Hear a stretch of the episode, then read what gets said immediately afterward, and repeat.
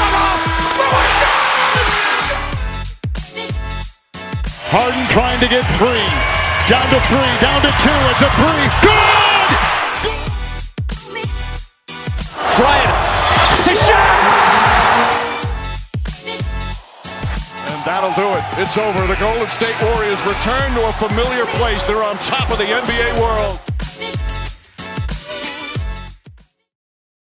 Muy buenas a todos y bienvenidos a un nuevo episodio de Hakashaka, un nuevo directo en el que toca División Central, la cual podemos decir y denominar como la División Maldita, porque este directo, estamos a viernes, iba a ser, bueno, en plataforma lo escucharéis cuando queráis, pero estamos a viernes eh, grabando, iba a ser el miércoles y si recordamos, el año pasado también tuvimos problemas con esta división, así que podemos llamarla División Maldita. Señores, Daniel Cortiñas, Pablo Díaz, que estáis por aquí conmigo, no sé si, bueno, si lo aceptáis, esa, esa denominación. Yo pensaba que estaba viniendo un poco arriba, pero ya no me acordaba de lo del año pasado, la verdad. De que tuvimos que, o sea, llegamos a un punto y después tuvimos que grabar dos equipos por separado. Hostia, eso fuera una movida grande, ¿eh? Grave, porque nos petara grave, el grave. internet. Eh, sí, sí, no sé, pues bien, está bien, ¿no? Si ya es costumbre. Además, creo que es una, una división que hay muchos implicados, amigos del canal, hay incluso dentro de estos tres eh, fenómenos que somos nosotros, hay gente que le va también bastante a algún equipo en particular, y más este año. O sea que, bueno, yo creo que va a traer chicha. ¿Qué tal, chavales? ¿Cómo va, cómo va el puente? ¿Ha sido para recargar pilas o, todo lo contrario? Un poco sin más el puente, la verdad, por mi parte. Chill.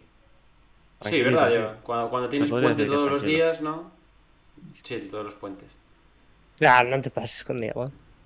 Hombre, me meto un poquito Bien, con Dani, para una vez que me defiende alguien aquí, Bof, sí, que te tenemos, vamos, te tenemos martirizado en este podcast. Preguntan por el chat ya para empezar, Dani, que si estás contento porque ganó Houston ayer. No, no necesariamente por eso, pero bueno, es un factor que siempre ayuda, claro. Y más en, un buen punto, ¿no? en estas alturas de la vida. Sí, sí, sí. Nada, Álvarez, todo tuyo. Todo mío, pues vamos a hablar de, de esa división central, de bueno, de esos de esa división conformada por Milwaukee, por Detroit, eh, por Cleveland Cavaliers, por Chicago Bulls y también por Indiana Pacers. Eh, lo he tenido que ver en pantalla, que no me acordaba de cuáles eran los cinco equipos, Típica para Diego. bueno, para seguir un poco con, con lo típico de este podcast. Y nada, poquito más que decir, si queréis, nos metemos ya en el meollo del asunto y vamos con el primer equipo del día de hoy.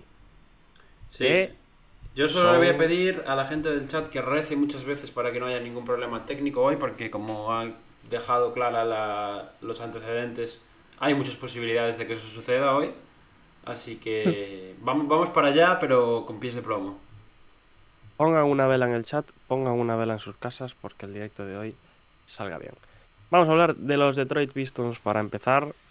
Detroit, que bueno, no sé si habrá gente por el chat, pero habitualmente se pasan por aquí muchos aficionados de Detroit Pistons. Es un tema bastante recurrente, así que bueno, empezamos por ellos. Y a ver qué, qué me contáis de estos Pistons.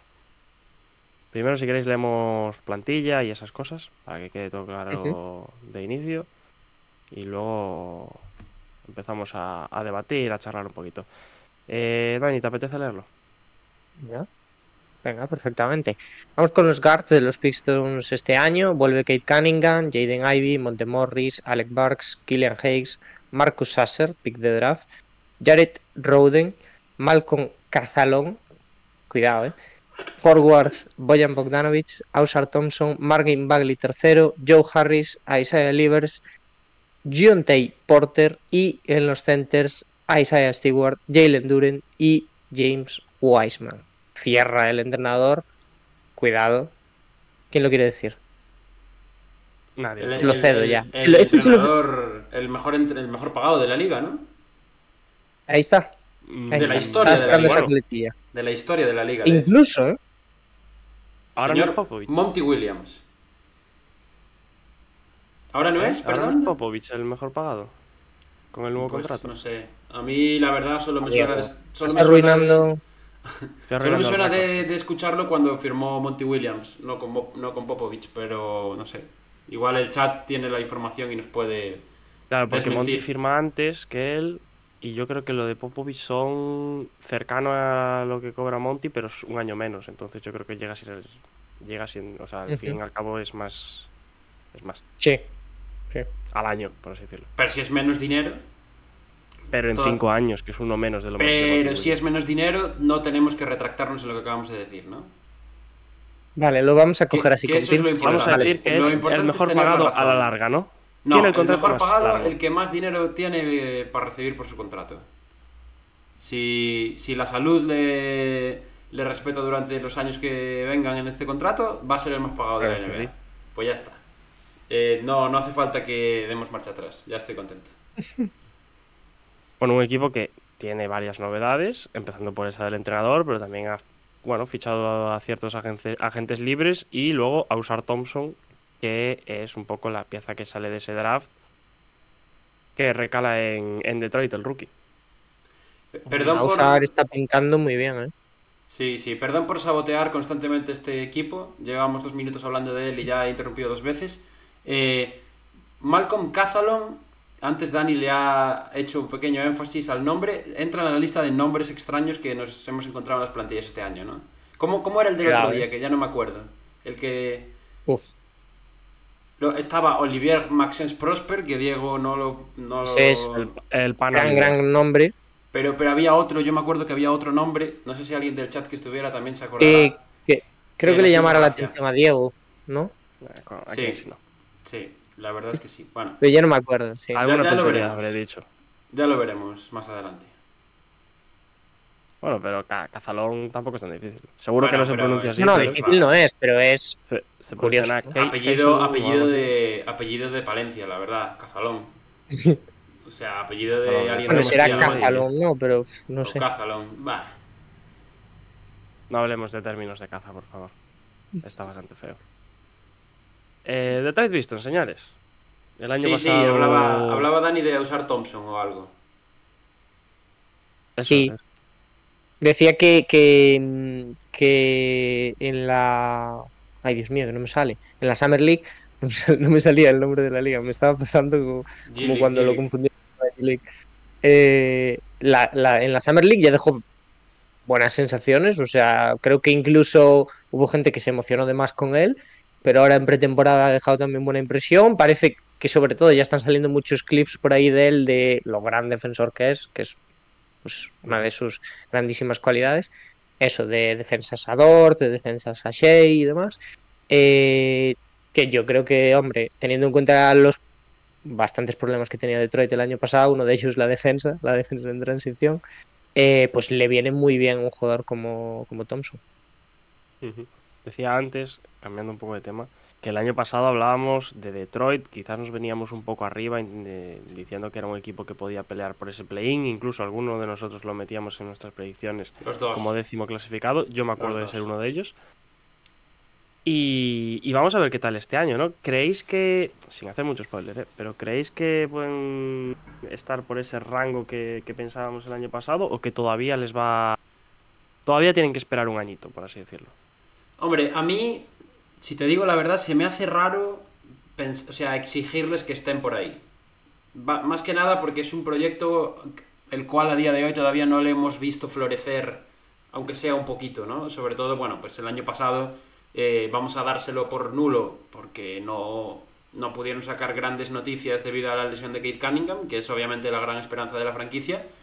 Pero, pero bueno, yo sí que creo que se pueden sacar conclusiones dentro del mal resultado que son positivas, ¿no? Jalen Duren eh, es un jugador que superó las expectativas, un pivot que pinta que debería ser ¿no? el nombre del futuro en la zona interior para los, para los Pistons y, y creo que la agencia libre también ha sido una buena noticia. Mm, Se han acabado haciendo con Joe Harris, que es un jugador que hace vestuario y que seguro que sirve también para inculcar esa, esa competitividad. Bojan Bogdanovic, aunque parece que pueda salir esta temporada, es otro nombre también importante en ese sentido. Y, y Monte Morris más de lo mismo. Es un jugador que básicamente sube el suelo de la plantilla. O sea que, bueno, creo que eh, es una off-season y una temporada, aunque el resultado fuera malo, positivas en ambos casos. Pero como todavía no les hemos visto rendir realmente a un nivel competitivo, yo creo que no me atrevo todavía a pedirles que este año estén cerca del play-in. Hmm, Yo estoy contigo. Yo creo que se han sabido mover muy bien. Han traído, sobre todo, gente veterana, que es un poco lo que necesitaban, teniendo en cuenta la juventud de, de este equipo. La juventud también, quizás, en los jugadores principales, en Kate Cunningham, Jaden Ivey, el propio Thompson, eh, Jalen Duren que mencionabas. Se han sabido mover también trayendo a uno de los entrenadores, eh, sin ir más lejos, hace dos años es eh, mejor entrenador del año, Monty Williams. Entonces, bueno, yo creo que se han ido asegurando un poco ciertas piezas de cara a ese futuro cercano, incluso a medio plazo, para empezar a construir un equipo que tiene que buscar esa, esa cultura ganadora ya a partir de, ahora. Mm, Estoy con Pablo en que no creo que, que su objetivo tenga que ser sí o sí el play-in, pero sí que es verdad que si vemos un poco cierta evolución en estos jugadores que, vengo de mencionar antes, sumado a otros tantos que están en la plantilla, quizás si algún equipo que eh, a priori tiene que estar por encima de ellos se va cayendo, pueden terminar peleando en esas últimas semanas por entrar en el play-in. Entonces, bueno, yo creo que tienen plantilla para acercarse. Eh, no sé yo si eh, finalmente les eh, terminará dando, pero bueno, yo creo que es un paso adelante importante el que da Detroit y el que tiene que dar este año en, en la pista. Yo, a mí me cuesta ser tan positivo, ¿eh? Como Diego, después de lo del año pasado y del piscinazo que nos pegamos. Em, Con matices, piscinazo con matices. fue duro, ¿eh? Eh, Pero es verdad que, hombre, yo creo que, sobre todo en relación a lo que decís, sí que es verdad que es un equipo que, hombre, yo no le contaría como años en blanco, pero es un equipo que no ha evolucionado año tras año porque conforme llegan los rookies, eh, los tenemos un año probando, incluso Kate también no estuvo todo el año, el, año que empezó, y este segundo pues ya nada. Em, pero los, los tenemos un año probando, nos dejan buenas sensaciones sin, sin dejar, bueno, esos, eh, ese rendimiento regular. Y después, al año siguiente, pues es como que hacemos borrón y cuenta nueva, llevan otros rookies, dejan también buenas sensaciones. Entonces este año es un poco como el año en el que se juntan varias camadas y en el que vamos a confirmar y a desmentir pues ciertas cosas que se llevan diciendo de los pistos durante varios años, eh, sobre todo a nivel de proyección. Y a mí, pues hombre, me ilusiona porque creo que al final, poquito a poco, han hecho un equipo que parece que va a tener bastantes sinergias de aquí a futuro, por lo que hemos, lo poquito que hemos podido ver. Entonces, eh, pues eso, más la mezcla que se han añadido, porque Montemorris, ahora lo hablaremos también, yo creo que tienen un problema, no, no quizás un problema, pero sí que tienen cosas que arreglar a la hora de definir rotaciones, ¿no? Sobre todo en posición de bases suplentes, porque Killian Hayes parece que tiene esa posición bastante amenazada ahora, ¿no? Con la llegada de Montemorris, después de que se movieran en el draft para conseguir también un guard, luego el pivot suplente, que mm, bueno, sabemos que Duren es el titular, pero va a ser Wiseman o va a ser Bagley, que también ahora decían que estaba haciéndolo muy bien como pivot suplente y demás. Bueno, el interior yo creo que tiene muchas posibilidades. Tienes bastantes nombres que incluso cualquiera de los cuatro que acabas de mencionar podrían llegar a ser eh, titulares en algún momento de la, de la temporada. Bagley, Isaiah Stewart, Jalen Duren, James Wiseman y también en los cuatro mucha versatilidad. Mm, quizás Duren el que menos, pero los otros tres se pueden mover muy fácilmente al 4. Pero Como hemos visto a Isaiah Stewart del año pasado. habla bien de ti que sea tu pivot titular James Wiseman a estas, al- a estas alturas de proyecto, ¿sabes? Pero bueno, O Bagley. proyecto ya sabéis que yo soy partidario de Bagley. Pero eso, o sea, el, el hecho de que puedan llegar a ser titular tampoco no habla muy bien, ¿no? De, a mí me, me interesa mucho, ¿eh? Yo creo que como pivot suplentes hay mucho que hablar, pero claro, o sea, después ya a nivel de proyección yo iría cerrándolo a Duren, Stewart que lo veremos más de cuatro, ¿no? Ah, yo creo que yo creo que hay que un poco lo que hablábamos al principio. O sea, obviamente si a este proyecto le tuviésemos alguna expectativa, pues está claro que no podría tener esa rotación por dentro. Pero bueno, si les vamos a dar realmente un añito más o les vamos a dar un- una temporada más para ver si son capaces de, de dar ese paso, pues oye, a mí no me importa darle una oportunidad a, a y al final pues lo bueno que tiene la NBA es que si Wiseman vuelve a caer lesionado o si no les da el nivel, Detroit se moverá y firmará a alguna gente libre, seguramente. O a alguien por ahí para darle un poco de, de backup. Eh, decía Michael por el chat antes, por cierto, que se le estaba cortando, así que no sé si la gente que está por ahí por el chat nos puede confirmar si se ve bien o mal. En principio, yo por lo que he estado mirando, debería verse bien. O sea, si, si hay algún error, es un error que no, no conozco. Entonces, confirmarnos, vale, nada, ya está, entonces perfecto. Pues continuamos, amigos. Pregunta Michael además si nos parece mucho mejor el entrenador de ahora, o sea, Mm. Otro melón a abrir, otro melón a abrir el del entrenador. ¿eh? Es os mucho mejor, sí, ¿no? Eso lo podemos zanjar. Ahora, otro tema es en cuanto a apuesta de proyecto, el desembolso que haces y la confianza que le das a Monty Williams. Es una gran apuesta, eso no. Hombre, no a, mí no me parece. Tengo que decir, y esto pues es un poco una defensa que no viene a cuento. A mí Dwayne Casey me pareció un buen entrenador también. ¿eh? Creo que Sí, hombre, pero creo que simplemente, pues no sé, o no estaba preparado para dirigir un proyecto en este punto, o, o no, pues yo qué sé, igual se llevaba mal con la gerencia o con los jugadores y, y no acabó de, de- de dar todo su potencial. Pero bueno, realmente es un entrenador Casey que en Toronto hizo buenas, buenas migas, ¿no? Entonces, Hmm. no sé, no sé, yo tampoco creo que sea un desastre de entrenador. Sí que creo que en su etapa en Detroit es absolutamente descalabrosa, pero, pero bueno. Sí, y Espero- por, y por otra parte, Cuento que la mejoría surge- con Monty Williams sea parecida a la que tuvo en Phoenix.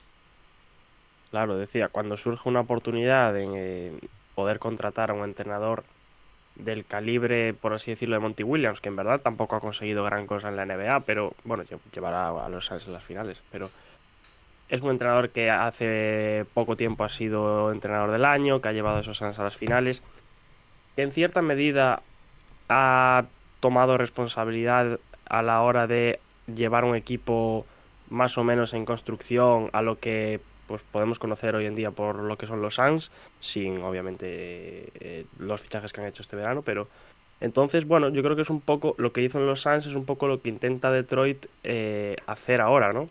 Dar ese paso al siguiente nivel, a un nivel competitivo, y poco a poco, con el paso de los años, pues quién sabe, poder pelear por, por un campeonato en un futuro pues más o menos eh, cercano. Yo creo que es una gran contratación, es también una gran apuesta por lo que le das, pero bueno, sobre el papel yo creo que es un entrenador que debería hacer un buen trabajo con este equipo, con este grupo tan joven.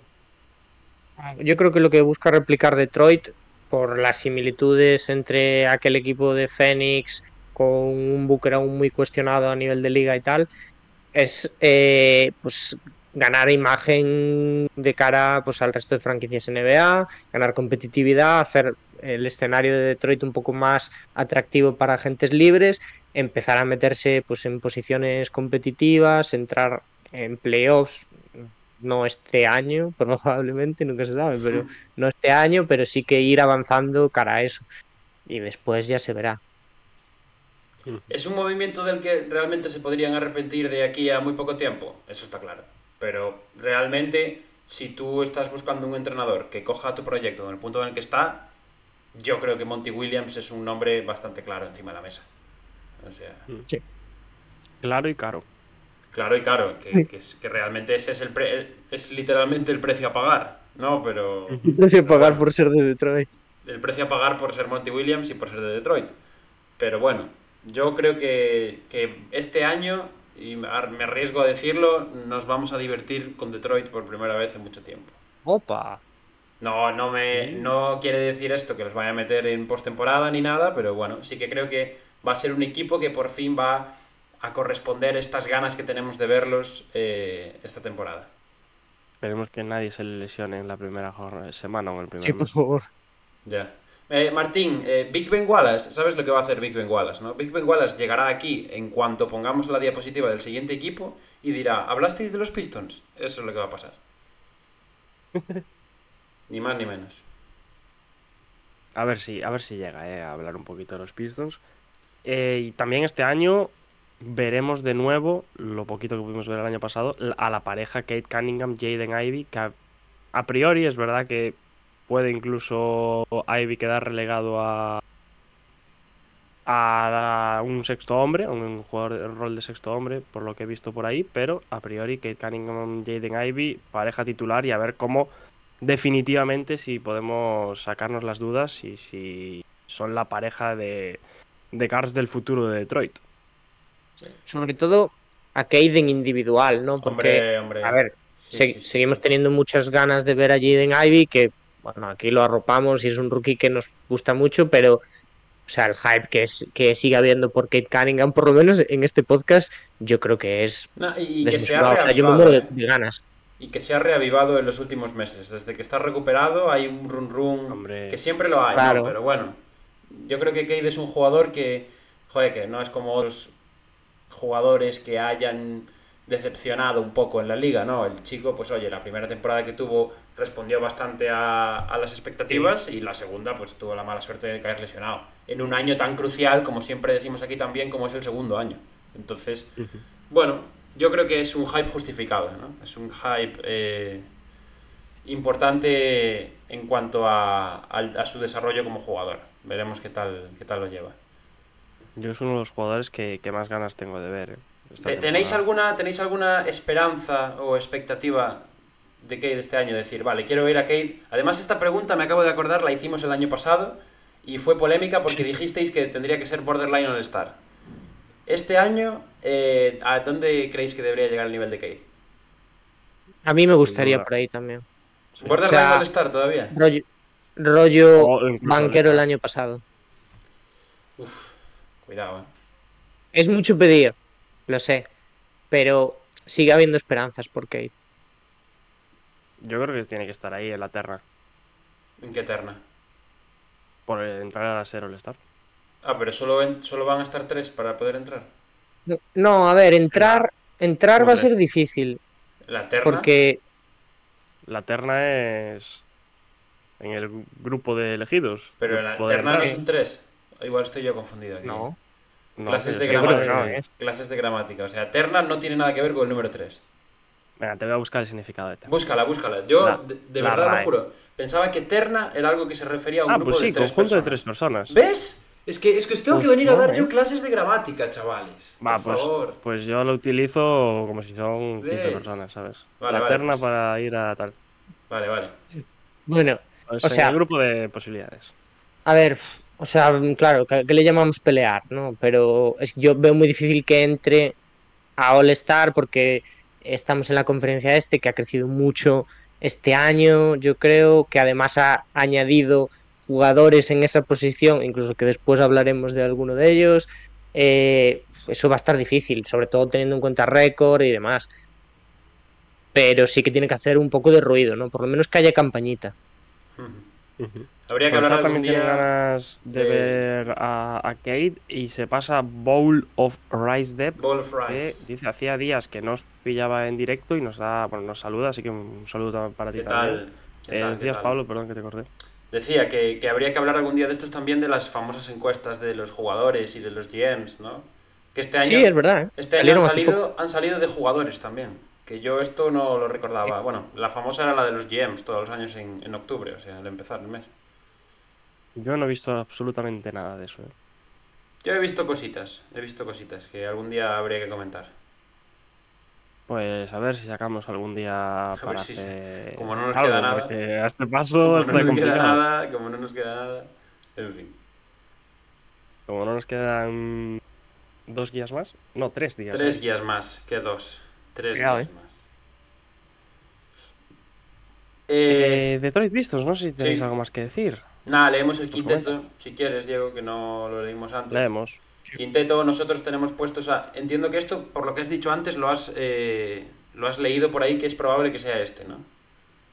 O es por, por He visto bastantes. He hecho un mix, la verdad. Ya, ya, ya. Kate Intuición, Cunningham, mi- intuición mía y mix. sí.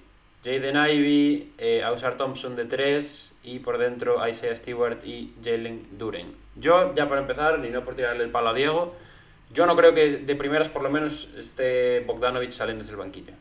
De primeras. Ya, ya. O sea, es, es lo. Es la lo única pega puede- para mí. El resto creo que será A ver. Es que va a yo creo que va a cambiar bastante ¿eh? a lo largo de la temporada la alineación. Sí, a ver, Sí, problemas físicos. también, claro. habrá un poco de todo. Bueno, veremos el nivel, pues eso, de los más veteranos. Quizás Joe Harris incluso pues, acaba teniendo también unas cuantas titularidades. También es verdad. Ujú. Y ya Hombre, para que cerrar. bastantes nombres que podrían salir de, Sí, de sí, sí, sí. Ya para cerrar con todo lo que tenemos por aquí apuntado, eh, la estrella del equipo ponemos a Kate Cunningham, lógicamente. El nuevo o la novedad es Ausar Thompson, no hay duda. El salario, eh, este año los Pistons gastarán 145,3 millones de dólares en pagar a su plantilla. Bogdanovich, el jugador más caro, con 20 millones. En la siguiente, en el jugador traspasable, o del cual podríamos hablar en un futuro de un movimiento, sale Monte Morris. Yo creo que el propio Bogdanovich es otro que, que también va a dar mucho que hablar, aunque quizás más en materia de buyout que en materia de, de traspaso. Y el ojo, pues obviamente eh, lo dejamos también sobre Cade, que es al que más ganas tenemos de ver este año después de la lesión. Y dicho esto, nos vamos al siguiente equipo de la guía. Estoy muy blanco hoy, eh. si este, no- este brillo que me da de cara no me, no me hace bien. Parezco, parece que estoy enfermo o algo. No sé si prefiero así o de noche, que se me veía un poco mal. Señores, a los Milwaukee Bucks, que recientemente han hecho un movimiento muy importante, del que hemos hablado, pero queremos escuchar también en esto la opinión de Dani, que no estaba ese día, así que Dani, si quieres, recoge un poco el testigo de esa llegada de Damian Lillard a los Milwaukee Bucks. Es que me sabe hablar mal ya del Diego Álvarez Team, ¿sabes? Dios, O sea, Dios, Dios, se viene palo, gente. no, palo, palo, palo, palo. de- No, no. Palo, no. Palo, Palo a palo, Diego palo. se viene. Palo a Diego, no. Se viene. O sea, ya sabéis que Diego era fan de los Bucks, un poco por el estilo de juego y demás, ya que sus Blazers no podían competir. y ahora, pues Bueno, pues ahora añaden a Lillard, pues dale más argumentos a Diego, como para no ser de los Bucks, ¿sabes? ¿Qué te parece el movimiento? O sea, yo, sobre todo, yo creo que en, en las primeras horas hubo mucha, mucho ruido, hubo gente enfadada, como pasa con este tema siempre es de lealtad, de jugador, sobre todo un jugador tan importante dentro de la comunidad de Milwaukee como es Gru Holiday, que es yo creo que abiertamente una buena persona, por lo que sabemos de él. Eh, y eso siempre cuesta desprenderse de un jugador así, y sobre todo que justo cuando se hace el traspaso te ayuda a ganar un anillo. Em, pero yo creo que los Bucks mejoran claramente. O sea, yo creo que hay pocas dudas con que la incorporación de Lillard por el fit que va a tener en la plantilla es de sobresaliente, si no más. O sea, después hablaremos un poco más del juego, de, cómo ganan los Bucks con él y tal, pero obviamente eh, pierden en defensa, pero suben un escalón más y es un Janis también diciendo vamos a por todas. O sea, es el momento de ir a por todas. Lo hablábamos con Pablo, yo creo que es una oportunidad de mercado clara que ven, que se les abre, se, se lanzan a por ella, donde tampoco han perdido en exceso, quiero decir, han tenido que dar a, a Gru Holiday realmente y, y po- y poquito más. Entonces, es un, un cambio que, sobre todo ofensivamente, es a mejor. También hablábamos un poco de quizás las debilidades defensivas que se podían generar a partir de esto. Y yo se lo decía a Pablo aquel día, yo creo que este movimiento también se viene acelerado un poco porque los Bucks la temporada pasada no quedaron del todo contentos con el nivel de Holiday en playoffs. Pero, pero es eso. Yo creo que obviamente es un movimiento que dependerá un poco su nota final de si los Bucks eh, tienen o no éxito con este Ah. con Damian Lillard y con Giannis Antetokounmpo juntos. Bueno, yo me bajo del barco de los Bucks, eh, ya que lo sepáis. No, no porque no. bajas? Te bajas. Me bajo, sí, sí. No, no porque no crea que. No porque no crea Porque que vayan a mainstream competir. ahora, ¿no? Todo lo contrario. No, no, mainstream ya era antes, o sea, tampoco te creas. No, no, yo me bajo porque llega el señor Damian Lillard. Que ya sabéis que no. No comulgo, no comulgo con él oficial, ¿eh? en, en sus ideales. Considero, aún por encima de todo lo que ya eh, tiraba aquí en contra de Damian Lillard, que ha sido hipócrita. Encima ha sido hipócrita. Así que yo este año me bajo un poco del, bar- del barco de los Bucks. ¿eh? Los 99 latigazos van para Lillard al final. ¿eh? Uy, eh, explica eso, si igual hay que explicarlo. No, no creo. O sea, no, no, no tiene mucha chicha, es simplemente pues el, el- yo no sé si ya noticia, rumor, eh, no sé cómo, no, no he investigado sobre la veracidad de la acusación, Pero la coña esta de, de que Irán acusa a Cristiano de eh, adulterio por dar un abrazo y entonces pues 99 latigazos. Ahí está, broma explicada. Ha perdido toda la gracia ya al explicarla, al igual que Claro. todas las bromas. Podemos seguir. Eh, leemos la plantilla ahora, después de hablar un Dale, poco dale. de ese movimiento. Venga, digo. Venga, pues los guards para Damian Lillard, Pat Connaughton, Malik Beasley, Campaign, AJ Green, Lindell Wigginton y Tai Tai Washington. En los forwards, Giannis Antetokounmpo, Chris Middleton, Bobby Portis, Jay Crowder, Marjon Bosham, Thanasis Antetokounmpo, eh, Chris Livington y Omari Moore. Y los centers para los dos hermanos eh, López, Brook y Robin. Y también para Marques Bolden. Esa es la plantilla de los Bucks para esta próxima temporada. También aquí, ya enlazo con el quinteto, puede haber, o sea, hay cuatro fijos, que son Lillard, que son Middleton, que son Giannis y que son Brook López.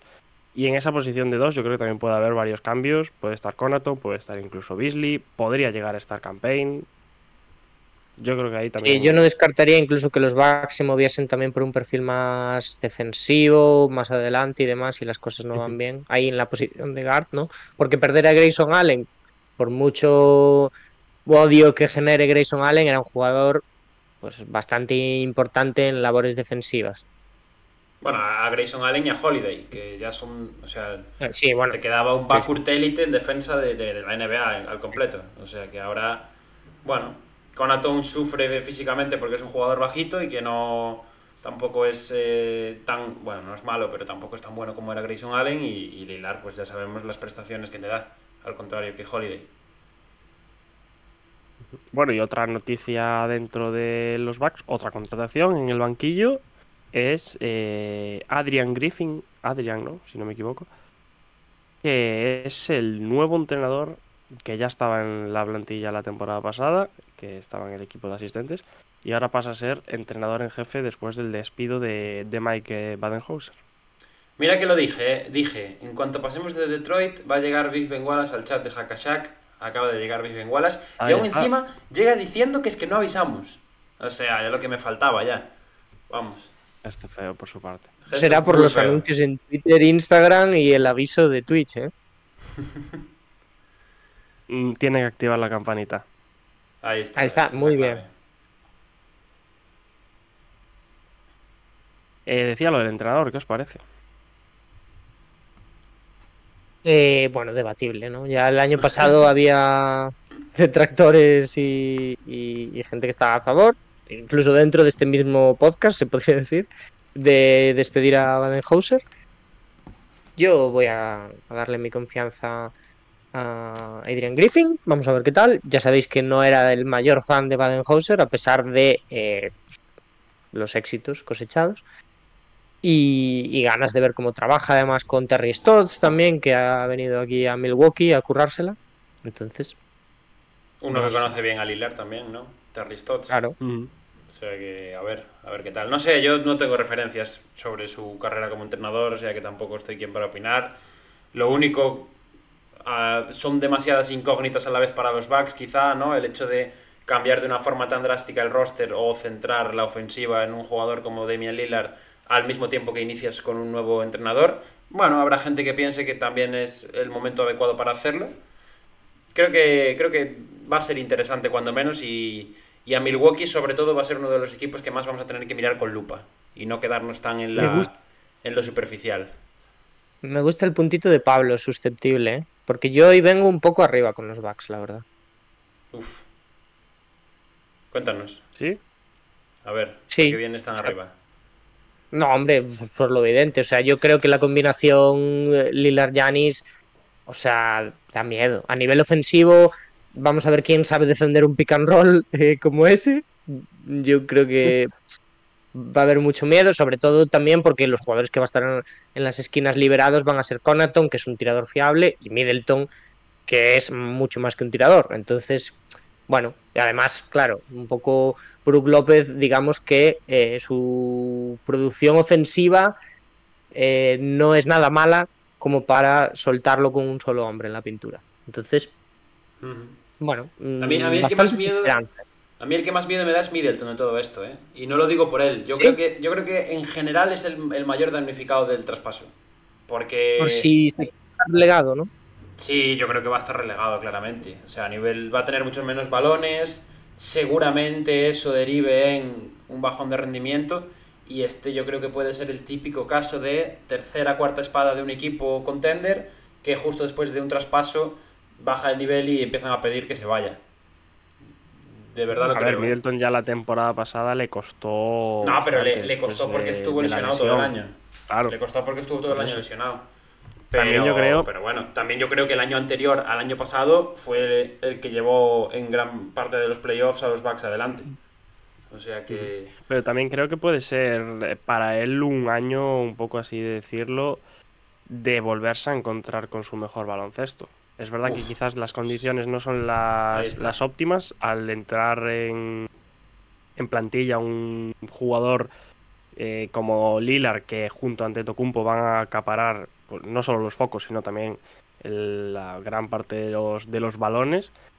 Pero yo creo que por su parte tiene que dar ese, ese pase adelante Middleton, sobre todo a la hora de, ya pensando en casi en su próximo contrato, ¿no? Porque, bueno, no sé exactamente cuánto, cuánto le quedará, pero tiene que demostrar ese, ese rol de tercera espada que tiene en el equipo y yo creo que tiene que, que sacarlo adelante. Está difícil, yo creo. Creo que le va a costar. Pero bueno, eh, ojalá, por otra me, parte- ojalá me equivoque. Por otra parte, no sé si coincidís, yo creo que por primera vez en dos, tres años, temporada que Milwaukee empieza con muchas preguntas por responder. No solo por el, tema Lillard, sino también tema, tema banquillo, también quizás un poco tema mm, de la rotación, porque no hemos hablado mucho de ello, pero bueno, en el equipo sigue Bobby Portis, Jay Crowder, a quien el año pasado no vemos prácticamente nada, o por lo menos al nivel que estuviera en, en, en Phoenix. A ver qué Crowder nos encontramos, la firma de Malik Beasley de Cameron Payne, a ver eh, qué jugadores nos encontramos y qué pueden aportar. Robin López, que se vuelve a encontrar con, con su hermano. Yo creo que en la rotación también tienen ciertas cosas que, que ajustar de cara, a, bueno, al fin y al cabo es un equipo que es candidato al, al anillo, de cara a los, eh, bueno, a los playoffs, obviamente. Sí, sobre todo en el backcourt, ¿eh? porque en forwards yo creo que o sea, es bastante amplia y bastante fiable, por lo menos hasta Beauchamp, que el año pasado también dejó muy buenas sensaciones y tuvo sus minutos. Eh, bueno, podemos decir que la cosa pinta bastante bien. Eh, pero eso, yo. uf, Malik Beasley. Yo no me fío nada de la rotación, lo tengo que decir. No me fío nada. Claro, Campaign veremos también a ver. Bueno, Todos los, todos los jugadores de banquillo del backcourt son eh, una moneda al aire, tanto Campaign Sí, Y como sobre todo Malik ninguno Beasley. especialmente defensivo, ¿eh? En, lo- en los forwards, claro. la única fiabilidad yo creo te la da Bobby Portis, que al final acaba jugando más de center que de forward, incluso. Y luego, eso, re- rezar porque Marjon Beauchamp pegue un salto importante a nivel de madurez, que también es algo que si no pasa tampoco se lo puedes echar en cara, porque es un jugador de segundo año. Entonces, Sí. no sé, y, y a mí Robin López, yo creo que Robin López no puede jugar en playoff. No creo que esté para jugar en lo que pasa es que Robin López está aquí porque tiene al hermano y. Vale, claro que está aquí porque tiene al hermano, pero Milwaukee no tiene Los un Bucks center. son, son el equipo Bucks son- oficial de. El de hermanísimo. Pero no, no tiene Sí, un no tiene un center de. O sea, para cubrir una lesión de Brook López. No una, o, una, o no una lesión, los minutos que no esté Brook López, literalmente. Claro, es que ese es el problema, que yo pero- creo que Brook López a lo largo de estas últimas temporadas ha amasado cantidades ingentes de minutos, o sea, sobre todo llevando el peso defensivo del equipo. Y ya no te digo en playoff, que bueno, ahí acortamos rotación, ve- podemos ver a Yanis también jugando de 5, bueno, eso, lo que habéis dicho, Bobby Portis también tal, pero a nivel de temporada regular, para dar un poco de descanso a Brook López o algún una racha de partidos que te tenga que estar una semana fuera o así, mm, cuidado, eh. Yo creo que los Bucks pueden seguir en conversaciones de algún traspaso, ¿eh? Sí. Para No reforzar sé yo cómo sobre sería todo ese esas dos traspaso, posiciones. pero. uf. Muy, muy grande tendría que ser ese traspaso para que te solucionase todos los frentes abiertos de segunda unidad que tienes. Gente libre, ¿no? Yo con tener, es que realmente, vale, ponle que para unos playoffs necesitas 8 jugadores, ¿no? Contamos a los cinco titulares y contamos a Bobby Portis. Después, fuera de ahí, yo no me fío de ninguno. No, hombre, pero por No ejemplo, fías de ninguno, pero Campaign es un jugador tienes que puede ponerlo, tener minutos, Campaign tienes que ponerlo, sí. Pero, pero estáis siendo conformistas, porque puede tener No, minutos, no. puede tener minutos, pe- pero te la, la puede El cagar problema de Campaign- minutos. Es que no tienes a un Gru Holiday por delante, que tienes a un Lillard, ¿sabes? Para mí, Campaign no está para jugar playoff. Para mí. Hombre, entonces estamos hablando que en ningún equipo tiene 7-8 jugadores. Uno o dos equipos tienen Hombre, esos claro que- 7-8 claro que jugadores que, hay- están claro que para un jugar a playoffs. Detroit tiene 7-8 jugadores. Para playoffs de pasar. Pero Pablo. no tiene Hombre, 7-8 jugadores para, ¿cómo no para va a tener playoffs porque 7-8 ninguno ha jugado playoff? playoffs. Pero, pero juegan Giannis y Lillard solos y, y le ganan a Detroit.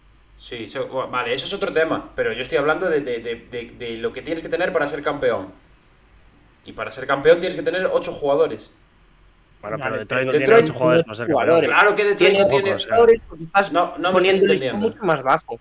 No me estáis entendiendo. Detroit tiene 8 jugadores. Obviamente Detroit no va a ser campeón porque sus titulares no están al nivel de un equipo de campeón. Pero Detroit tiene 3 o 4 jugadores que a Milwaukee le encantaría tener en el banquillo. Que son Alec Sí, tit- Joe Harris, eh, Montemorris y algún otro. Claro. Vale. Pero ¿por qué están en Detroit? Porque no hay ningún equipo que les pague los que, lo que están cobrando. Bueno, o porque los han traspasado allí, que también es posible. también. Es difícil también conseguir ese tipo de jugadores. Bueno, vale, sea- seamos conformistas con los Bucks entonces. A ver, No, no, no, pero a- por eso no, digo no, que, no, bueno, ¿eh? que probablemente estén en conversaciones de traspaso. Vale, Eh, vale, vale. inclu- O de agentes libres que hayan quedado por ahí, o buyouts. Yo creo o lo que-. Claro, esperarán un poquito a ver uno de estos típicos equipos, como decís Detroit, ¿eh? que tenga unos cuantos veteranos, que le vaya mal el año, que vaya out y seguimos trabajando, ¿sabes?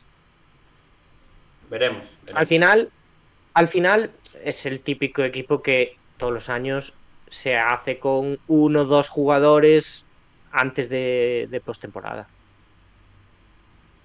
Tiene que estar ahí. ¿Que pueden salir mal? Desde luego, como Jay Crowder. Pero bueno, es a lo que te arriesgas, ¿no? Haciendo la apuesta por, por Lillard. Grande Michael con la suscripción ahí, 17 meses, ¿eh?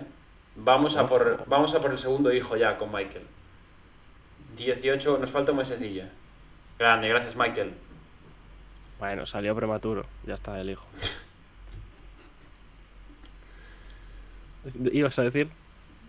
No, no, no sé, no sé qué iba a de decir. Algo de los Bucks. Ah, nada, bueno, que eso, que sí. No, no, de hecho estabas hablando tú, que dijiste que le podría salir bien o mal como, como Jay Crowder. Eso lo dijo Dani, sí. Pues Dani, pues quien sea. Nada, gente, pues ya Eh, sabéis cómo se corta cómo se corta el pan en este programa. Dani y Diego aplaudirán a los Bucks hasta abril y cuando pierdan dirán que ha sido un fracaso. Y otros exponemos la realidad, la dura realidad de este equipo, que es que no tiene banquillo. Pero estás quemado, ¿eh, Pablo? Seguimos. No, no estoy quemado, pero. eh, Le ha, sí, le ha- le ha li- dolido, le ha dolido. Literalmente es la- eh, lo único malo que he dicho de los Bucks en toda la guía, que no tienen banquillo. Bueno, pero, pero es una realidad, quiero decir. No has dicho cosas buenas de los Bucks tampoco. ¿Cómo, cómo que no? Pero, pero ¿qué- vale, pero ¿qué, qué queréis que diga? Que diga que han fichado a Lillard, que es muy Ah. bueno. Han fichado a Lillard, que es buenísimo. Y como Yanis también es buenísimo, y tiene a Brook López, que como defensor es buenísimo, y son muy buenos. Pues, para eso ya te lo dicen en todos los lados. Vuelve, vuelve a repetir la palabra bueno, por favor. No, no, no. Bueno, y porque no hablo de Pat Connaughton, que es el- como tirador ya es buenísimo también. La creme de la creme. Ahí está. Eso ya te lo dicen Bueno. en todos los lados. Aquí vamos a exponer la realidad. Para ti no son candidatos, entonces. Sí, claro que son candidatos, pero tienen trabajo que hacer. Bueno, pues ya está. ¿Y si Solo juega Tanasis qué? ¿Eh? ¿Por qué nadie piensa en Tanasis? Tanasis, que el otro día metió no sé cuántos puntos. Que me Igual el jugador que necesitan los Bucks es Tanasis Antetokounmpo, saliendo desde el banquillo, ¿eh? Mm. Este Cuidado. año Diego y Pablo se suben a un ring a pegarse por los Bucks. Venga, va, me mola la idea. No, a mí no. No, Diego, pero podemos confirmar, ¿no? Porque estamos aquí sobrevolando el tema, pero este año, a no ser que haya un milagro por parte de tus Blazers, vas con los Bucks. ya hablaremos de los Blazers. Calma. Bueno, a ver. Lo, lo que le- la que le está pegando Lillard a Diego es como eh, si te deja la novia y se va con tu mejor amigo. Y tú eh, dices, wow, es que me cae muy bien mi colega. duro, ¿eh? Hostia. Calma, calma. Ya hablaremos de los Blazers, Dani. Hablaremos, hablaremos. Nada más de. Ha evitado la pregunta, eh, Diego. O sea, esto que lo sepáis en el chat. ¿Quién ha evitado la pregunta? Ah, Si voy con los Bucks. Para que luego veáis, para que luego veáis a final de año una foto con Lilar y el anillo. En sus Sincer- cuentas, ¿eh? te, te soy sincero, yo creo que tenía más. o sea, más hype el año pasado con los Bucks que este, incluso. Bueno, pero una cosa es el hype y duro, otra cosa vas. ¿Con quién voy? O me voy con los Blazers. Grande, Diego, a ver, grande Álvarez, grande. A ver, las cosas como son. Si llegamos a playoffs, si llegamos a playoffs y los Blazers no están, pues iré con los Bucks porque Damian Ah, Lillard vale, es mi jugador vale, favorito. O sea, las cosas como son. Lamentable. O tú no tienes equipo cuando los Rockets se quedan eliminados. Sí, sí, yo no tengo problema en, en Uf, admitirlo. el, Yo el- el equipo de Dani es otro que la, el año la- pasado. la guía va a ser buena, la del equipo de Dani este año. Buf. ¿Qué equipo? Eh, mi equipo Cuando ya lleguemos- salió. oye. Cuando lleguemos, seguir ahí. Mi equipo ya salió, ¿eh? No, no, tu equipo cuando no estén los Rockets, digo. Eso digo yo, Big Ben. ¿Qué es, eso, equipo- qué es eso de ir con mi más de un mi- equipo? Esa es mi pregunta. Bueno, lo dice aquí Sí, el, que, es- que dentro de Es- tres no, no. equipos va No, a poner no. a Indiana Pacers Pe- pero, finalistas de oye, la NBA. oye, oye, no, no, no, no. Vosotros ya sabéis Bueno, cómo me decir las Indiana gasto por yo. decir Indiana. Podemos decir OKC. ¿Qué más Venga, podemos decir? va, podéis decir Orlando. Sacramento, Sacramento podéis decir también. Sacramento, es verdad. Venga, va, va, va. Vosotros ya sabéis cómo me las gasto. Yo en ningún momento he dicho que vaya con ningún equipo cuando no están los Lakers. O sea, que vaya, quiero decir, que vaya de forma activa, en plan, quiero que gane tal. No, no, yo he dicho que, bueno, entre este y este, pues que gane este. No es verdad, eso es ¿Cómo una que no es mentira. verdad? que. ¿Cómo Vaya Es una no? mentira de cable. Buah. Pues nada. Bueno, buena guía de todo el crédito, Pablo. Buena guía, sí, por lo menos hemos tenido un poco de confrontación, que siempre está bien, ¿no? Eh. Siempre se echa de vamos con el siguiente. Va a haber confrontación en esta, yo creo que a lo mejor hay confrontación también. Otro equipo chulo. Cleveland Cavaliers. Chulo, dice. Chulo, chulo. Vienes de hater, ¿eh, Pablo? No, hombre, no. Uf. Hombre, no, pero Cleveland, uf, me quedó tan mal sabor de boca el año pasado, chicos. No lo, no lo sabéis bien. Playoffs. Lee tú a Cleveland. No, no, es que me toca, ya estaba claro que me tocaba a mí. Cleveland Cavaliers, señoras y señores. El roster compuesto por Donovan Mitchell, Darius Garland, Caris Levert, Ricky Rubio, que en principio, bueno, no sabemos si volverá, pero en principio está en el roster. Ty Jerome, Sear Smith, Sam Merrill y Craig Porter. En los forwards, en las alas, tenemos a Max Struz, que es el flamante fichaje. Isaac Okoro, Dean Wade, George Niang, Isaiah Mobley, el hermanísimo, y a la gran sensación de la, de la off-season en los Cleveland Cavaliers, que no es otro que Emoni Bates. Para cerrar este, este roster tenemos en los centers a Don Evan Mobley, Jarrett Allen, Tristan Thompson, que vuelve a el lugar donde ganó el anillo, y a Damian Jones. Todos estos entrenados por el eh, vigente ya entrenador desde hace un par de años, Don JB Bickerstaff. Estoy decepcionado, ¿eh? ¿Por qué estás decepcionado, Diego? Cuéntame. Contigo. Porque no has dicho Titan Thompson. No, es verdad. No. Muy decepcionado de ti. Qué duro, qué duro. Qué duro. Hostia. Mira tú, el único de la plantilla que ha jugado más allá de una primera ronda, ¿eh? Qué duro. Bueno, Max Struz. Titan Thompson, bueno, y Max Struz también.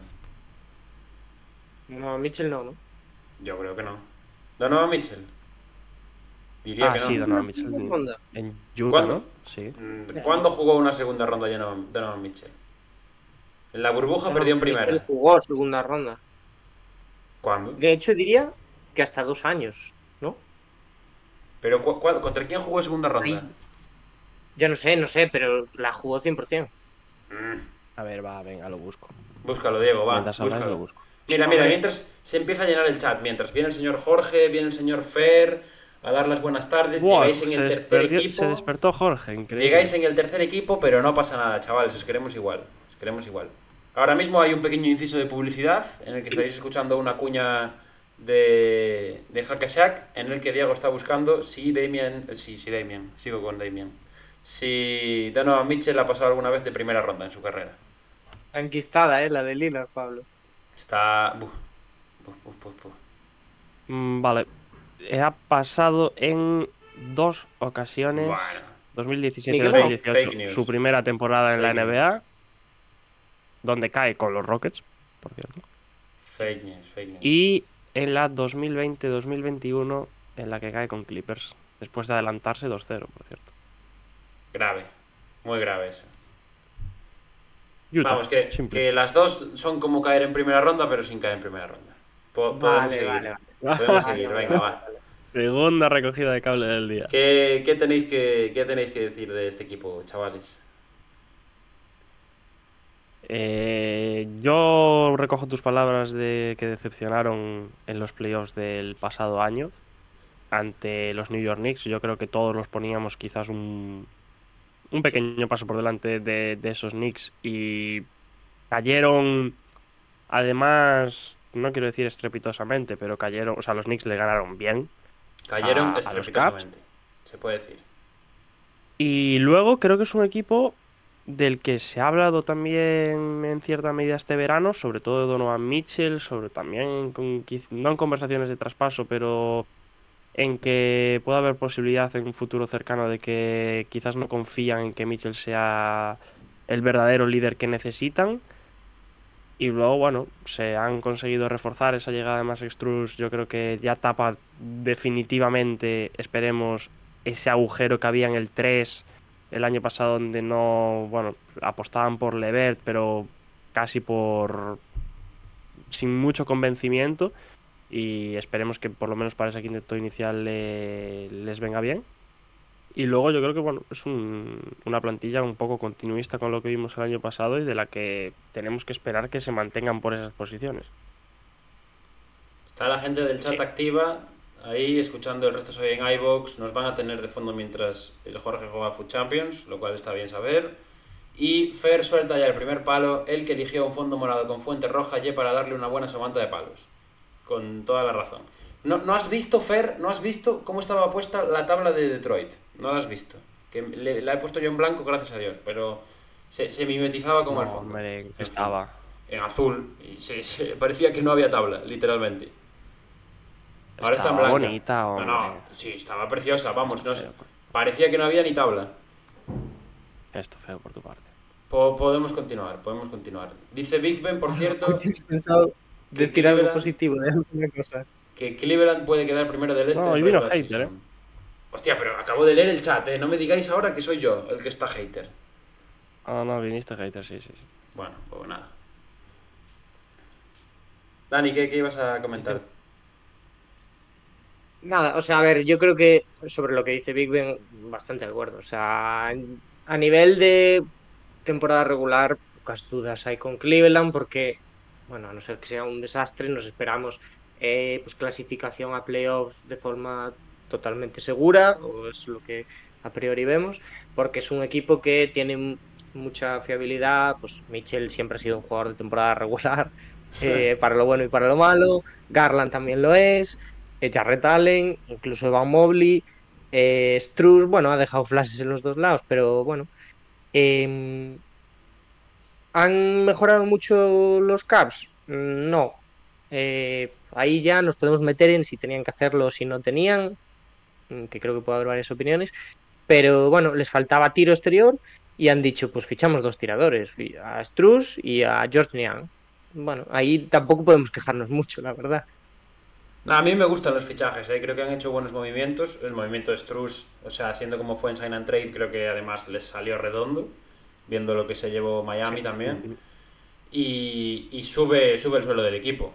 O sea, ahora Miami suma esa experiencia de, de Struz que pese a llevar pocos años en la NBA, pues ya ha pisado alguna que otra final de, de la propia liga, que siempre es algo que acaba sumando. Y, y bueno, yo más allá de, lo- de la plantilla, que sí que creo que sube el, el nivel, vamos a ver qué tal Emoni Bates también en los ratos que tenga, que seguro que va a tener un montón de cámaras pendientes de él. Pero, pero yo espero un cambio drástico en la forma de jugar. A mí me decía antes que la caída fue estrepitosa contra los Knicks, no lo fue por la clasificación, porque realmente los Knicks eran un equipo que les podía ganar perfectamente, pero sí fue estrepitosa en las formas, sobre todo, para mí. O sea, una falta de sistemas, una falta de idea colectiva para jugar en ataque, eh, mucho centrado en Donovan Mitchell, que ya sabemos lo que pasó en Utah cuando sucedía esta cosa también. Y, y nada, básicamente espero más de Garland, espero más de Bickerstaff también en este aspecto, que cambie un poco los roles y, y que haya un poquito más de movimiento de balón. Y espero más de Mobley también, que es un jugador que, al que le tenemos mucha fe aquí, que el año pasado para mí se estancó un poco, pero bueno, sí que es cierto que yo creo que, oye, nos dejó claro que el potencial está ahí y que lo puede sacar. Y, y esos son los tres nombres a los que les pido cosas en, en Cleveland. Eh, voy a rescatar la pregunta de, de Fer del chat. Bueno, pregunta. Él dice: A Cleveland le sobra Donovan Mitchell. Lo cambian por dos, tres tíos de clase media y con Garland tienen de sobra. Yo creo que es Eh, algo que puede dar a debate. Pe- pensamiento intrusivo que tengo constantemente, Fer. Y que si este año no sale pues bien la cosa, si la, si la cosa no sale bien este año, yo lo valoraría un poquito. Pero, Lo pero, valoraría. pero vamos a ver, o sea, Garland a dónde te lleva también. Bueno, es otro tema, pero Garland es un jugador que, que nos puede gustar mucho porque es un jugador eh, un poco más clásico en el sentido de que es más asistente, mu- mucho menos, es mucho menos estrella y también mola eso, ¿no? Pero es un jugador infinitamente inferior a, a Mitchell, yo creo. Yo creo. na- nadie ha dicho, nadie ha dicho tampoco que, que Garland sea el mejor aquí. ¿eh?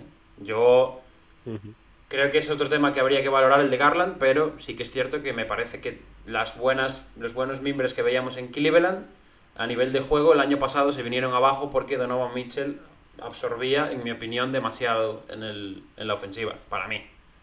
Pero eso tampoco es tanta culpa de Donovan Mitchell como lo es de Bickerstaff, ¿no? Porque por tramos sí No, que no, vimos que eso, había cierta sinergia entre los dos y que Garland también tuvo mucho balón. Lo que pasa que yo creo que es verdad, lo que dices tú, ¿eh? que después, eh, hacia final de temporada, un poco básicamente por inercia ya, o sea, era el Mitchell baloncesto esto. Sí, sí, sí, no, y yo también lo he dicho, eh, estoy de acuerdo contigo. Para mí, Bickerstaff es probablemente al que más, del que más espero este año. De decir, vamos a jugar a otra cosa. A ver, yo creo que un poco mezclar un poco todo. Eh, Donovan Mitchell, por un lado, tiene también que eh, tener esa responsabilidad, porque al fin y al cabo es la estrella del equipo. Por otro, yo creo que a, a Darius Garland le tenemos que pedir un poco más en todos los aspectos, tanto ofensivamente como defensivamente. Ofensivamente, principalmente, quizás en la, en anotación, a la hora de ver si quizás eh, apostar por él y deshacerse de, desprenderse de, Donovan Mitchell, buscar pues quizás otro estilo de jugador. Pero luego yo creo que Cleveland al fin y al cabo tiene una plantilla, un quinteto inicial sobre todo muy bien compensado. Tiene dos jugadores interiores eh, defensivos. De este año, antes lo decía Pablo, yo también me espero muchísimo más de, de Evan Mobley, sobre todo en ataque, verle un poco pues tomar más eh, decisiones eh, individuales, verlo más con balón, ver cómo, cómo evoluciona en ese sentido. Y luego los Caps, yo creo que, uniéndome también a lo que decía Pablo, esta temporada va a responder muchas dudas y quizás el verano que viene, dependiendo un poco lo que suceda, va a haber que tomar decisiones importantes, sobre todo en torno a la figura de Donovan Mitchell. A mí no, no me gusta nada esto que decís, ¿eh? O sea, yo estoy muy Yo en contra sí- de esto. O sea, yo sí pero que tengo la sensación tenéis- de que estamos siendo un poco. Estamos yendo un poco rápido. Porque Es este- vamos una- a empezar el año 2 con Mitchell y sí que siento que, Claro, que vamos un poco rápido. Pero yo te juro que la sensación que me dejó el año pasado Pero- Cleveland fue muy, muy pésima. No, pero no puede ser, porque estuvimos tres cuartos de la temporada babeando con Cleveland, babeando con la pinta que iban a tener, sobre todo de cara a futuro, porque obviamente nos molaron mucho los Cavaliers el año pasado, pero no nos molaron como para decir, eh, Dios, este equipo lo va a hacer todo este año. Dijimos, cuidado con las cosas que están sentando los Cavs para en dos, tres años ser un contender. Bueno, Sí, y, pero- y- Pero Sí. luego llegas a playoffs y te das cuenta de que esas cosas que necesitas, Donovan Mitchell, que lleva ya cinco años jugando playoffs, los cinco años, en los cinco años demostrando, pero de aquella manera, igual en- no, no quieres esperar un sexto a un séptimo año en el que Donovan Mitchell siga sin aparecer en esos playoffs, ¿no? O sea, igual quieres buscar eso- otro jugador poco- y seguir construyendo mentira. alrededor de. Van Mobley, construir alrededor de Darius Garland. Pero, pero vamos a otro ver, tipo o de piezas en el Donovan equipo. Mitchell fue el mejor jugador de la temporada pasada de los Cavs y fue el mejor jugador de la temporada pasada de los Cavs en playoffs también. Y eso es así. Porque que, que- que luego lo que decimos de que parte de un, un mal planteamiento de Bickerstaff, yo estoy completamente de acuerdo. pero que fue el mejor jugador también es cierto, porque no podemos decir que vamos a centrarnos en Jarrett Allen y Evan Mobley, que dieron pena en playoffs, que No, no, no, parecían no. jugadores de instituto. Pero lo que tampoco podemos es basarnos simplemente en que fue, el que fue el mejor. Porque tenemos casos y casos en la historia pero, pero, de pero jugadores la que han sido prisa el de mejor de un a equipo. a Donovan Mitchell porque no funciona Donovan Mitchell, no es verdad. O sea, es ver- lo que no funciona es un sistema basado en Donovan Mitchell. Vamos a darle este año. Vamos a darle este Pues año. por eso mismo, si no te funciona un sistema eh, basado en Donovan Mitchell, quizás lo mejor es traspasar a Donovan Toma. Mitchell. ¿Pero por qué? Pero si acabas de traspasar por él. Es que no tienes... Sí, yo- pero quiero decir, no puedo. o sea, vale, Cleveland todavía tiene años por delante en este proyecto y demás, pero eh, si este año no funciona, yo creo que hay que empezar a plantearse cosas. No quiero decir Bien, que tengan que no, traspasarlo cosas- ya este vale, próximo pero verano. podemos hablar de entrenador. También. No, pero vamos a ver, o sea, yo, a ver, entiendo por qué lo decís, ¿eh? Y, y- y hay riesgo de que Mitchell se acabe convirtiendo en el jugador que tememos que se va a convertir por lo que nos dejó en Utah.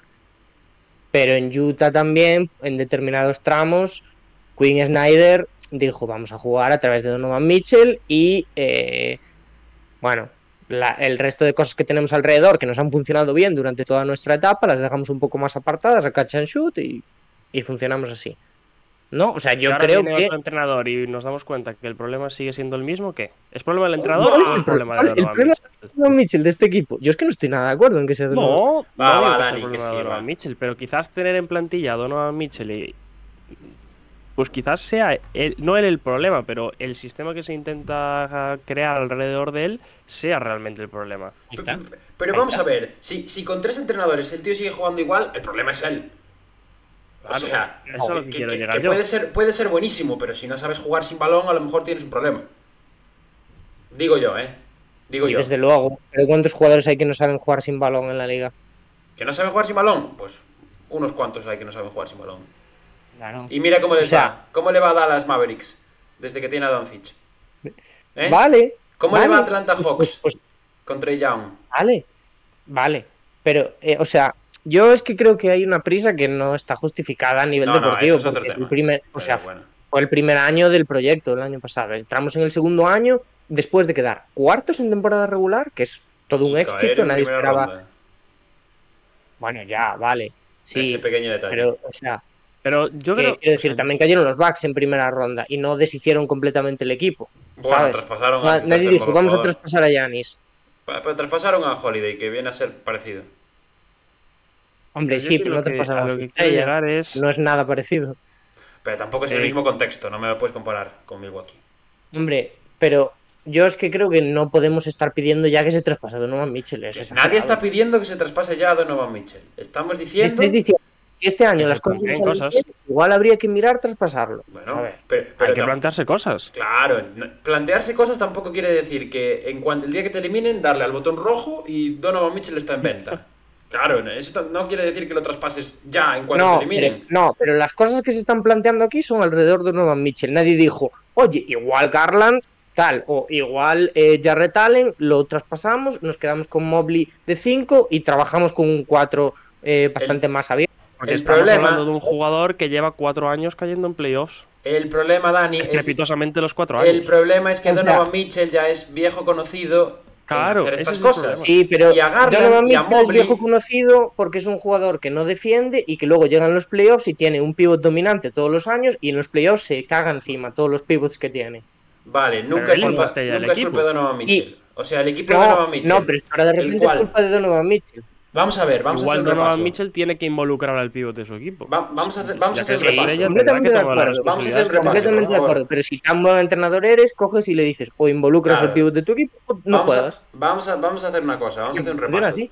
Donovan Mitchell juega ¿cuántos años en Utah? ¿5 o 6? ¿Fácil? 5 o 6 años. En todos, 17. en todos, Ah, a- 5 años. En todos los años de Donovan Mitchell en Utah, el equipo de Utah Jazz, babeamos con los Utah Jazz en temporada regular, juego colectivo, mover el balón, eh, primeros, segundos de temporada regular, llegan los playoffs, Donovan Mitchell sistema, para casa. Cleveland Cavaliers. Antes de que viniera Donovan Mitchell, babeábamos con los Cleveland Cavaliers, el nuevo proyecto futuro del Este, eh, Garland, Mobley, no sé qué. Casualmente llega Donovan Mitchell y el primer año que está Donovan Mitchell, Garland involuciona Evan Mobley no evoluciona y los Cleveland Cavaliers caen después, caen después de eh, pechear duramente en primera ronda de playoff un 4-1 contra los Knicks. Yo no estoy nada de acuerdo. O sea, Esto- no hay ni- ninguna involución por parte de ningún jugador de la plantilla. O sea, ¿Garland no juega peor este año que el año anterior? ¿No? Yo creo que no, ¿eh? Bueno, Pero no, no es que involucione, pero es Hombre. que no evoluciona.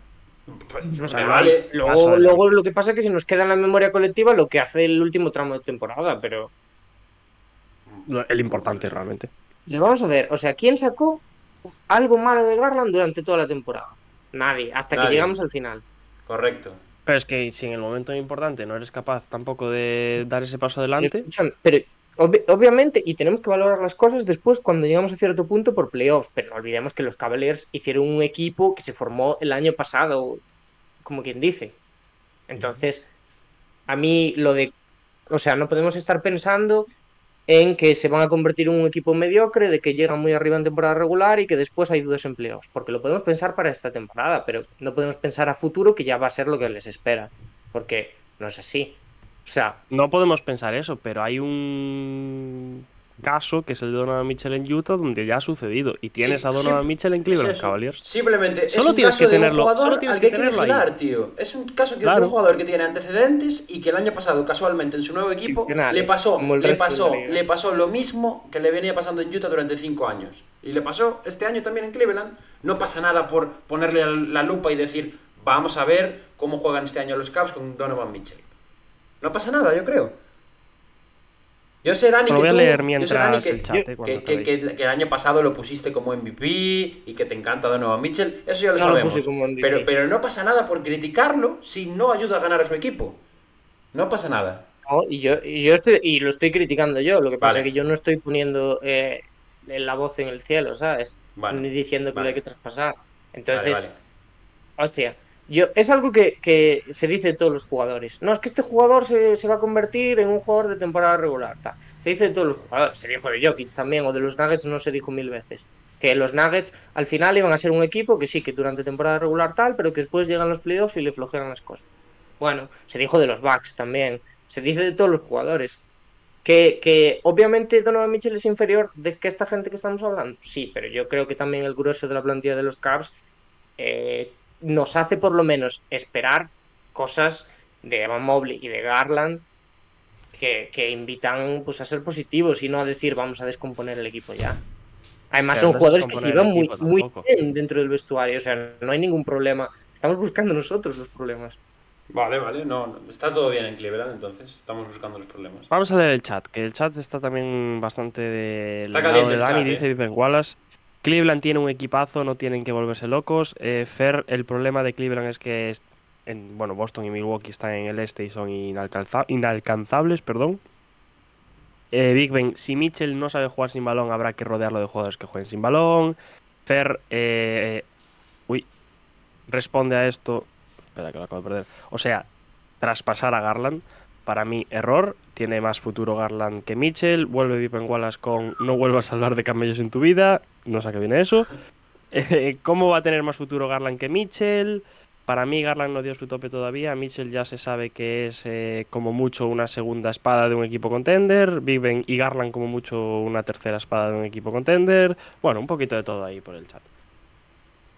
Lo que pasó este año no fue por el mismo motivo que en Utah. Este equipo y Garland es mejor. Tengamos paciencia. Yo creo Entonces. que estamos de acuerdo en que este equipo todavía necesita tiempo para llegar a ser un claro candidato al título. Pero Hay, una, hay, un, hay una- hay un factor los diferencial. antecedentes, Claramente. hay un punto de riesgo en un jugador donde ya le hemos visto en una situación muy similar a la que está este equipo ahora en Utah hace unos años, en la que hay que tener poco la lupa para ver qué puede pasar en los próximos años. Si este verano te la pe- este año te la pegas, igual en verano no digo traspasarlo, pero empezar a tener en cuenta que igual hay otras piezas que puedes traer que son mejores que él o que te- se pueden amoldar mejor el equipo, no sé.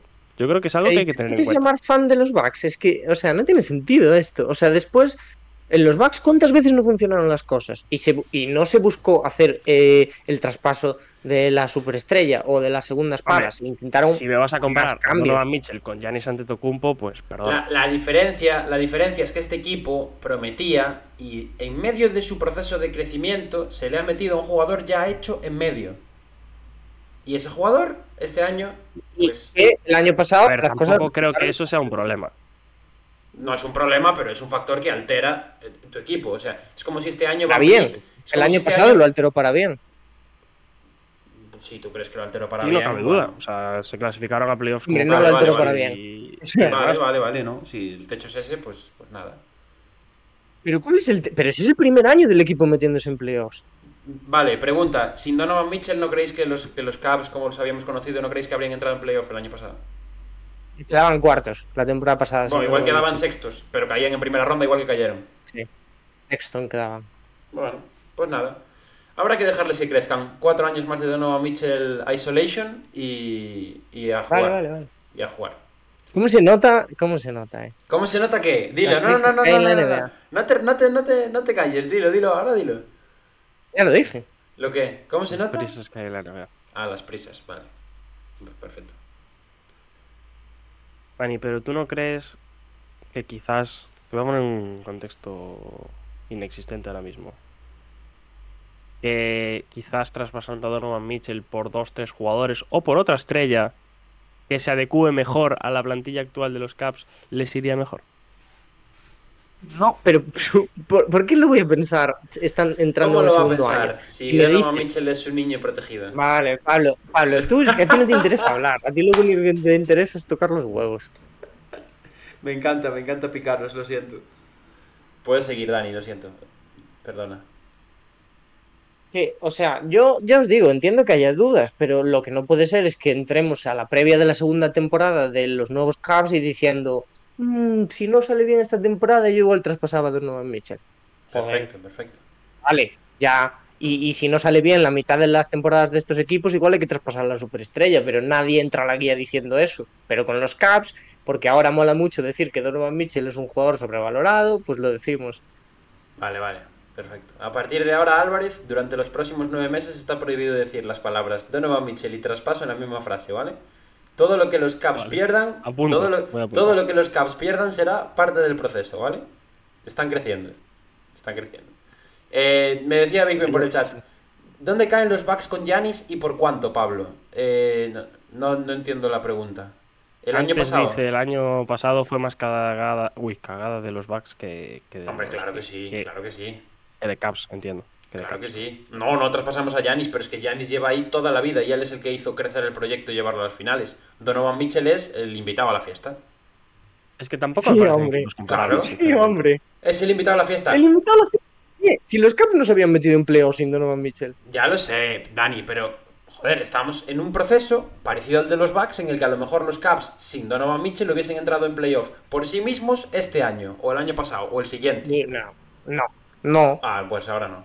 Pues nada, pues Ahora, a ver, los- es que para mí los Caps no con o sin Donovan Mitchell no se pueden Prometían, pero comparar no hubiesen los entrado en playoff directo, un jugador los como Giannis Antetokounmpo. O sea, no hay ningún jugador que se pueda comparar en la liga a Giannis Antetokounmpo. O sea, Donovan Mitchell, Ya. lo siento a quien le moleste, no le llega ni a la suela de los zapatos a Giannis. Pero lo estamos comparando a nivel de estatus de que es la estrella del equipo de forma. O sea, quiero decir, Donovan Mitchell es un jugador que estuvo. es- O sea, ha sido un All-Star, ha sido un jugador que ha estado en la contienda para All-NBA. O sea, vamos a ver. Vale.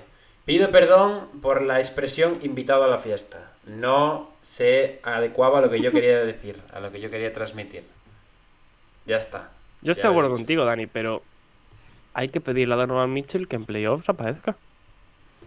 No, no, que aparezca no. Que sea el líder, haga jugar a que los sea el demás. líder de Si él verdad aparece, si él mete 40 puntos Pero en playoff, es pero esto, pero es. e- Claro, claro, pero Bueno, ese es el, la cosa. Por eso yo estoy señalando más al banquillo. Y ya, di, ya lo he dicho, yo creo que también, obviamente hay que señalar a Donovan Mitchell. Y el año pasado, cuando se la pegaron, lo señalamos y hablamos mal de los Caps. Pero es que no hay ningún problema. Y ahora se me pondrá la etiqueta de que soy eh, ultra de los Caps o lo que vosotros queráis por, decir, por pedir eh, tiempo para un equipo. Pero es que eh, en los últimos años se nos ha demostrado que los equipos a los que les damos un poco de tiempo y a los proyectos que se les da tiempo, que no despiden al entrenador a la mínima, que no echan a, los, a las estrellas a la mínima, que mantienen un núcleo, son los que al final acaban consiguiendo el título. Vale, Dani, Entonces- pero ahora te, te digo, en la guía del año pasado estamos poniendo flores a Bickerstaff por lo que había hecho el año anterior. Sí. Y Ahora, este año igual las el problema es suyo. No sé. No, no vamos a llegar a un No, acuerdo en este tema. nadie Yo está creo que- diciendo eso, pero yo no estoy diciendo eso. Yo estoy diciendo que Mitchell también. Yo no he dicho en ningún momento que O sea, Mitchell. tendrá- o sea, puesto yo los creo que problemas tiene- de Mitchell. Gran He parte de estado- responsabilidad. o sea, yo he Mitchell. hablado de los problemas de Mitchell. Lo que no estoy dispuesto, dispuesto a hablar es en esta segunda temporada que entre en un traspaso de Mitchell. ¿Sabes? Venga, va, pues ya está. Ya hemos llegado al acuerdo de que no, Venga, se, va, no se va a mencionar el traspaso de Mitchell. Vamos al siguiente equipo, va.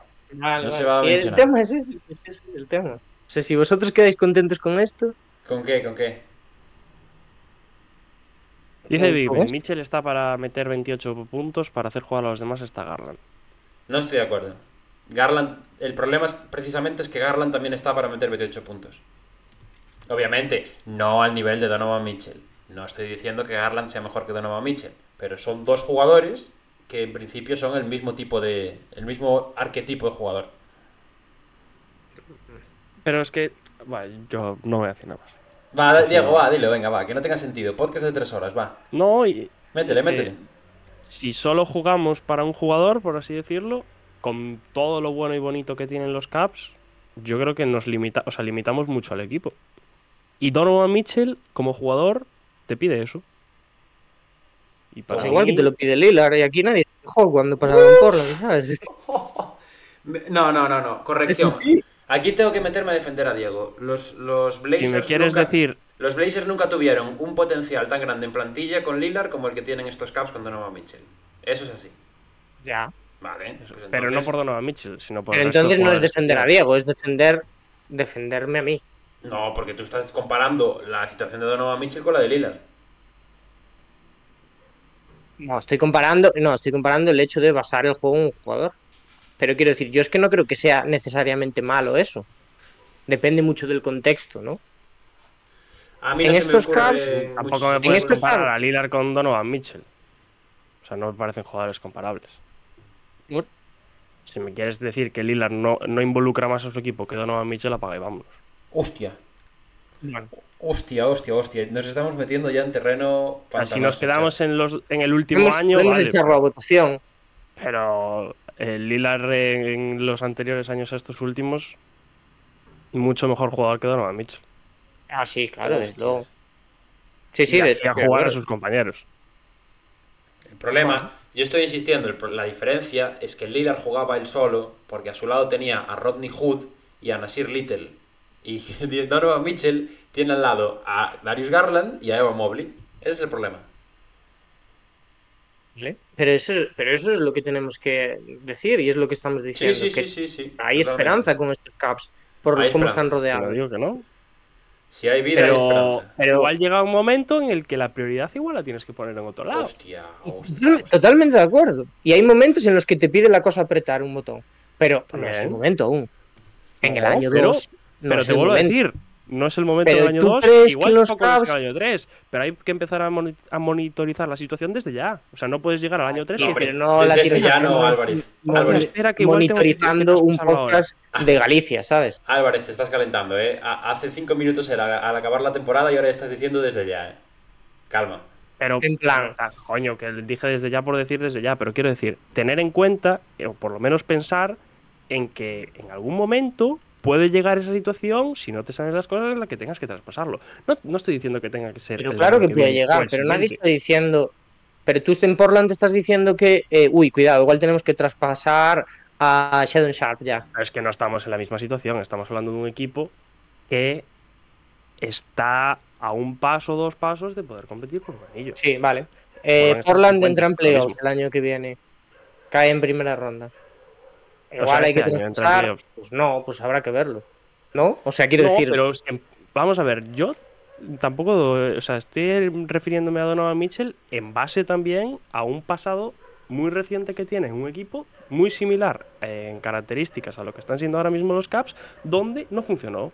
En Caps su primera temporada no funciona, su segunda temporada no funciona. no funciona, lo que pues no igual el problema, el problema está en él, no en otro.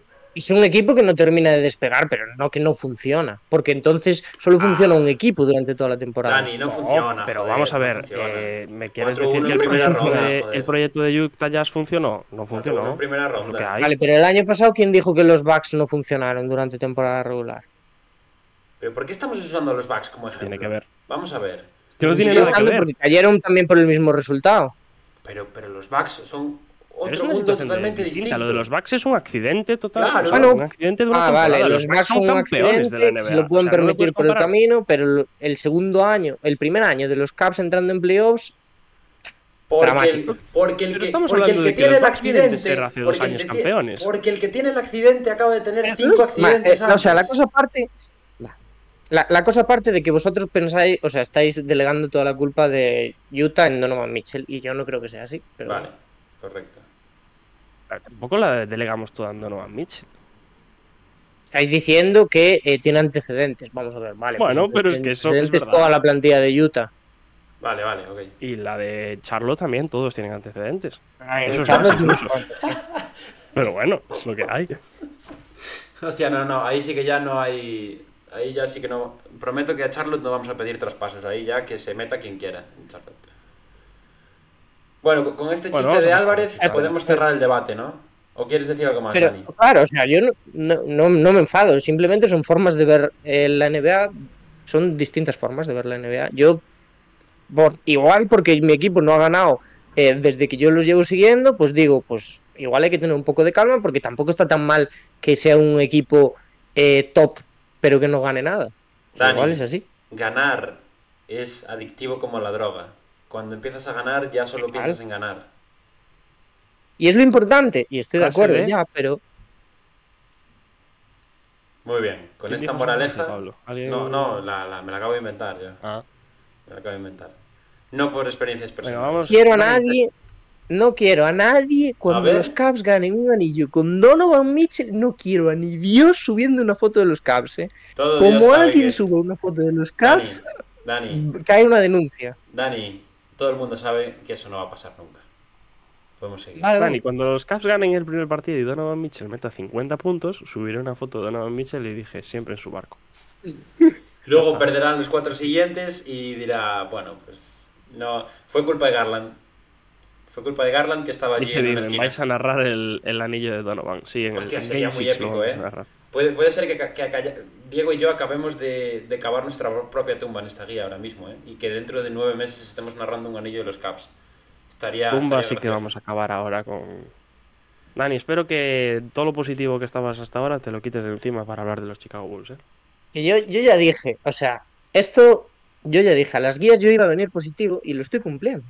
Eso sí. A esta guía Menos- positivo Los también. Bulls. Vale, vale. vale. Eh, no, no mucho. Pero porque no puedo, no puedo venir a los 30 equipos de forma positiva. Quiero decir, Bueno, en estas guías que defendí. iba a ganar ya, 40 partidos, ¿eh? claro, te- 38. Defendí Ah, eh, en estas guías 38. yo solo contra dos personas y parte del chat a Charlotte y a los Cavaliers. Parte del chat, ¿qué, qué, per- qué persona del chat estaba de acuerdo contigo? Disculpa. ¿Sí? ¿Qué, qué persona dices? Defendí contra ti, eh, junto a parte del chat, defendí que Charlotte iba a tal. ¿Qué- ¿Puedes decir qué persona del chat Claro. defendió a Charlotte? Ben contigo? estaba de acuerdo conmigo. Ah, Ah, no, en bueno. Charlotte no, en Charlotte no. En Ah, vale, vale, vale. La última vez que los Bulls fueron contenders jugaba Jordan allí. Bueno, eh, vamos, a, vamos a leer la plantilla de los Bulls. Venga, eh, ¿a quién le toca? Vamos a hablar de Chicago, va. Eh, te toca a Dani. Qué Mami. Venga, va, Dani, Vamos tienes allá. de hablar, venga. Zach Lavin, Alex Caruso, Ayo Dosumu, Jevon Carter, Kobe White, Carlick Jones, Quentin Jackson, Lonzo Ball que va con asterisco porque se va a perder la temporada. Y luego en los forwards, DeMar DeRozan, Patrick Williams, Torrey Craig, Dalen Terry, Terry Taylor, Justin Lewis, Onur Lap, Be Uy, Beating. Estamos seguros, lejos. perdón, estamos seguros de que este nombre no es uno de estos nombres que se lee al revés. Regenerado por el do- de- yo creo que es de los que se lee al revés, como lo de Alízate en la Marina de los Simpson. A ver, Mi, léelo mi- al revés. Mi tip pal, pal runo. Suena mejor pal runo que Onurlap, la verdad.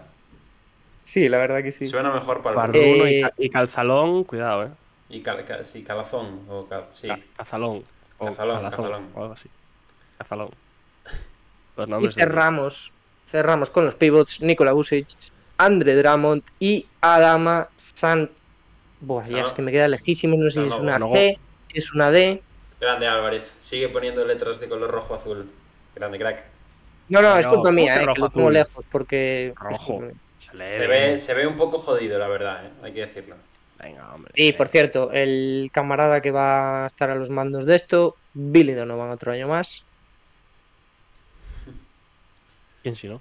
Silencio sepulcral ¿Quién si en? Hakashak cuando se pronuncia el nombre de Billy Donovan. El año pasado dije que sería el primer entrenador en salir despedido y aquí sigue un año más. ¿Qué tal, Billy? Te echábamos de menos. Bueno, yo te voy a decir una cosa, Pablo. Tú dijiste el otro día que cuando llegase el equipo que tú creías que Sí. iba a despedir a su- al entrenador por primera vez esta temporada, o sea, el primero que lo iba a despedir, Correcto. lo dirías. No es este tampoco, ¿no? Bueno, Una coña espera. que vayan a ser los Lakers. eh. Queda, queda mucha guía por, por delante de los Bulls. No lo destaparé todavía, tan pronto. Si es que es él. Uy. Incógnita. Si es que es él. Bueno, Chicago, Chicago. Chicago. Yo es que no tengo ganas de hablar de Chicago, la verdad. Yo seguiría hablando de Cleveland. Cerramos, cerramos podcast ya. Seguiría hablando de Cleveland, os- dice. os soy sinceros. Pero tú quieres que nos Saltamos. censuren hoy en todas las plataformas. Tú eres consciente, Álvarez, de que si hablamos media hora más de Cleveland, eh, este podcast acaba siendo un diss track de estos, una pelea de beef de estas, ¿no? Entre tú y Dani. Está bien, o sea, quiero decir, está bien que haya distintas visiones. Sí, sí, no, no, no. Si yo estoy encantado. Si, mira, os lo digo, y no me suelo fijar en estas cosas. Hoy no sé por qué tengo los espectadores puestos aquí, el número de espectadores. Ha sido empezar a discutir vosotros dos sobre Cleveland y he empezado a subir el número de espectadores una barbaridad. Hemos pasado de, de 5 a 13, una cosa así. Entonces, oye, si queréis pelear, De Que 5 hemos a 3. pasado a Nurlap y se han bajado siete personas. Es- igual. exactamente, exactamente. Bueno, señores, ¿qué? Chicago Bulls. eh, el año pasado entraron en play-in, nos dejaron una de las imágenes del año en esa victoria en Toronto Raptors, ¿no? Con la hija de DeRozan por allí, causando un poco de estragos, un poco de polémica con la niña. Luego había gente que decía que eso era lamentable, había gente que decía que eso estaba bien. Yo, bueno, me voy a guardar mi opinión al respecto. Y... No, dila, dila. No, básicamente me parece un poco piel fina, un poco. eh, no sé. Un poco. eh, Dejemos a los niños disfrutar. me, pare- me parece un poco de ser un piel fina quejarte porque haya gente en un pabellón gritando cuando tira un jugador un tiro libre. Quiero decir, eh, toda la vida en los pabellones se grita. Había se- mucha gente quejándose. Yo no yo, lo vi. yo eso. vi a gente en Twitter decir, me parece lamentable que permitan a esta niña gritar cuando va a tirar justo un tiro libre, tal. Pero tú has estado alguna vez en un pabellón, pregunto, ¿eh? Pregunto. Porque probablemente es una de las cosas más leves que se le han hecho a un jugador mientras tiraba un tiro libre. Probablemente. Probablemente. Entonces, bueno. Una vez superado este debate, que probablemente sea el más interesante de este equipo, Buena podemos, idea de podcast, ¿eh? podemos empezar a hablar de, de, de- de ellos como, como equipo de baloncesto, ¿no? Bueno, sí. Podemos, si queréis. ¿Sabes qué pasa? Que me da la sensación de que este es el típico año en el que ya todo el mundo está bajado. De, de- Y les va bien, ¿no? Sí, el típico año que, que quedan terceros, tío. ¿O no? Ya me jodería. Molaba. No, no. ¿No, os- no os- Molaría no os da la sensación de que es ese año? De que de- llevamos... A Llevan, ver, llevan tres años siendo el mismo equipo todo el rato. El mismo equipo. Y llega este año, el año que todo el mundo ya los va mandado a tomar por culo, y vienen y quedan terceros. Puede ser. a ver. eh, hay cosas colocadas estratégicamente, ¿no? Que sea el último año de DeRozan, por ejemplo, nos hace decir. Igual pega un sustito por ahí. Puede ser. Es realmente el único al que le tengo fe. A él y a Caruso en este equipo. O sea, yo estoy. Es que yo estoy muy. O sea, ya digo, yo vengo positivo con la mayoría de los equipos, o intento venir, pero por ejemplo, que ya sepamos desde principio de temporada que no vamos a ver a Alonso, pues a mí me deprime muchísimo. Alonso, este proyecto-.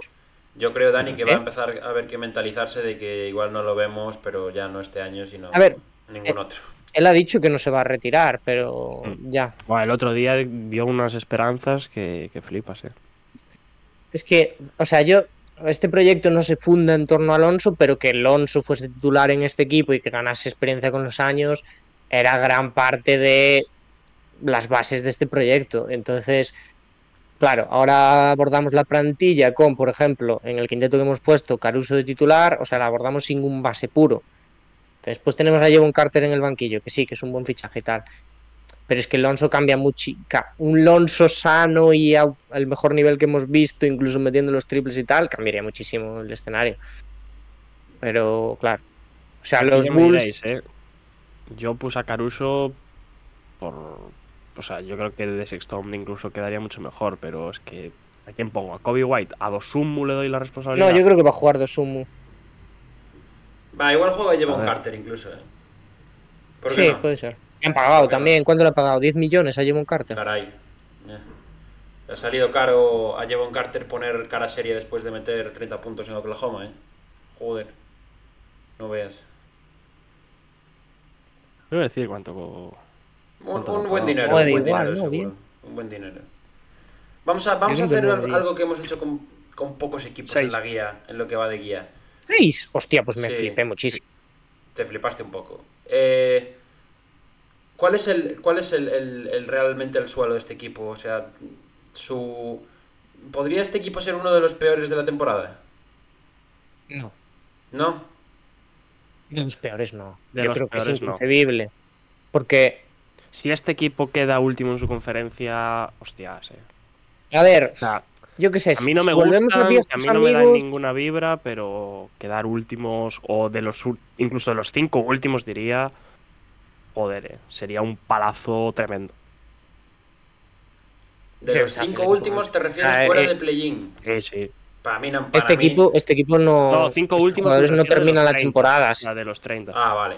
Vale, Si el vale, equipo pues va no que último, penúltimo, antepenúltimo, este equipo se deshace a- antes de 100%. final. No, 100%. o sea, hacen un Orlando con Busevich, por ejemplo. Sí, sí, eh, sí. aquel sí, año que pero, traspasaron. pero el tema es que realmente yo creo que existe ese peligro para ellos. O sea, es uno de esos Sí. equipos que puede implosionar. Yo no digo que lo vayan a hacer, ¿eh? Y, Y que de- puede implosionar, pero, pero más por falta de esperanzas que por rendimiento. ¿no? Sí, O por- sea, por- pero porque están sumidos en la depresión absoluta.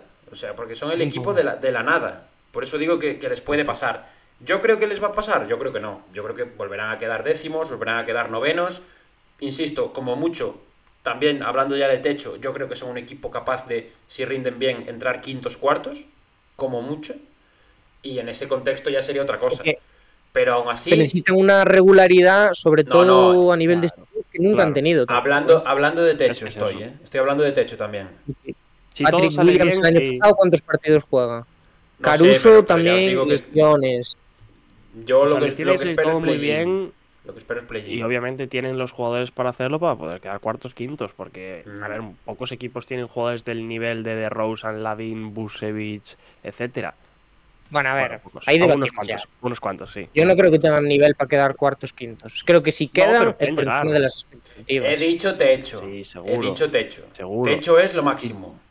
Si todo les va bien, claro. Si todo funciona quinto, como claro. la seda, pues, hostias, pues eh, podrían llegar a- ahí.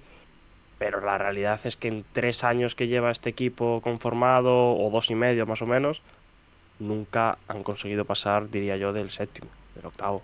Pienso que eh, a nivel Y de, gestión, a nivel de gestión off-season, pocas pegas se le pueden poner porque había cierto límite para mover cosas y se han hecho con, pues eso, con Jevon Carter, Torrey Craig, que también está muy bien. Bueno, han, han puesto los puntos sobre las is con el contrato de Busevich, que yo creo que es muy bueno también, sobre todo de cara incluso a traspasarlo después. Eh, luego, claro, tienen marrones grandísimos, eh, como el contrato de Lavin, que es. O sea, un contrato que Lavin- solo le dan los Bulls. ¿Por, por qué no hemos puesto a Lavin en, el, en la casilla de traspasable? sí, ya, claro. Cre- creo que realmente es el jugador con más posibilidades de salir de esta plantilla de largo. Pues Pero ¿y a dónde? Antes que ¿A Vucevic. No sé, algo se inventarán por ahí, pero. uf. Yo me, me creo que Lavin s- salga en cualquier momento de los Bulls. Es que Lavin es la cara de la franquicia. Ya, ¿y qué? O sea, ¿Y qué? no es el mejor jugador, pero es la cara de la franquicia. ¿Tú realmente crees que los La fans de los Bulls le tienen mucho aprecio a Lavin? Que igual. No, no, ning- ninguna. Pero es que la gerencia se la tiene que tener porque tiene un dineral ahí metido. Bueno, A ver quién le paga de la 178 gerencia. en cuatro años a Lavín, eh. Es que tela, ¿eh? no sé, no sé. Yo os cuento sensaciones solo. Ya sabéis que los números son. Yo vuestro, sin contraste. Un equipo así que digas tú malillo, capaz de comerse un contrato grande y tal, te diría, sí, me pega porque no, eso, lo que dices tú, no creo que le tenga mucho apego. Pero es que, claro, o sea, ¿dónde está ese equipo? ¿Dónde está? Y también, ¿qué recibes a cambio? O sea, ¿cuál es el valor actual de Lavin? ¿Qué Ya. saca Chicago? ¿Saca algo para competir con los que ya tiene? ¿Saca algo para reconstruir ya? ¿Qué saca? ¿Qué quiere Chicago? ¿Qué busca? Tampoco lo sabemos. Se llama Detroit ese equipo. Ojo, eh, Big Ben. Pero no, Big Ben. Sí. Esperemos Ojo, a eh. Devin Booker. Esperemos a Devin De, Booker. de, de Booker a Davin el cambio es grande, ¿eh? Se comió a Joe Harris por dos segundas rondas. También es verdad. También es verdad. Eh, no sé, yo tengo mis reservas. Yo creo que el, el jugador a salir aquí es Lavin. Cómo lo hagan y dónde lo hagan es otro tema que ya hablaremos cuando toque, pero más que Bucevic te diría incluso. ¿eh?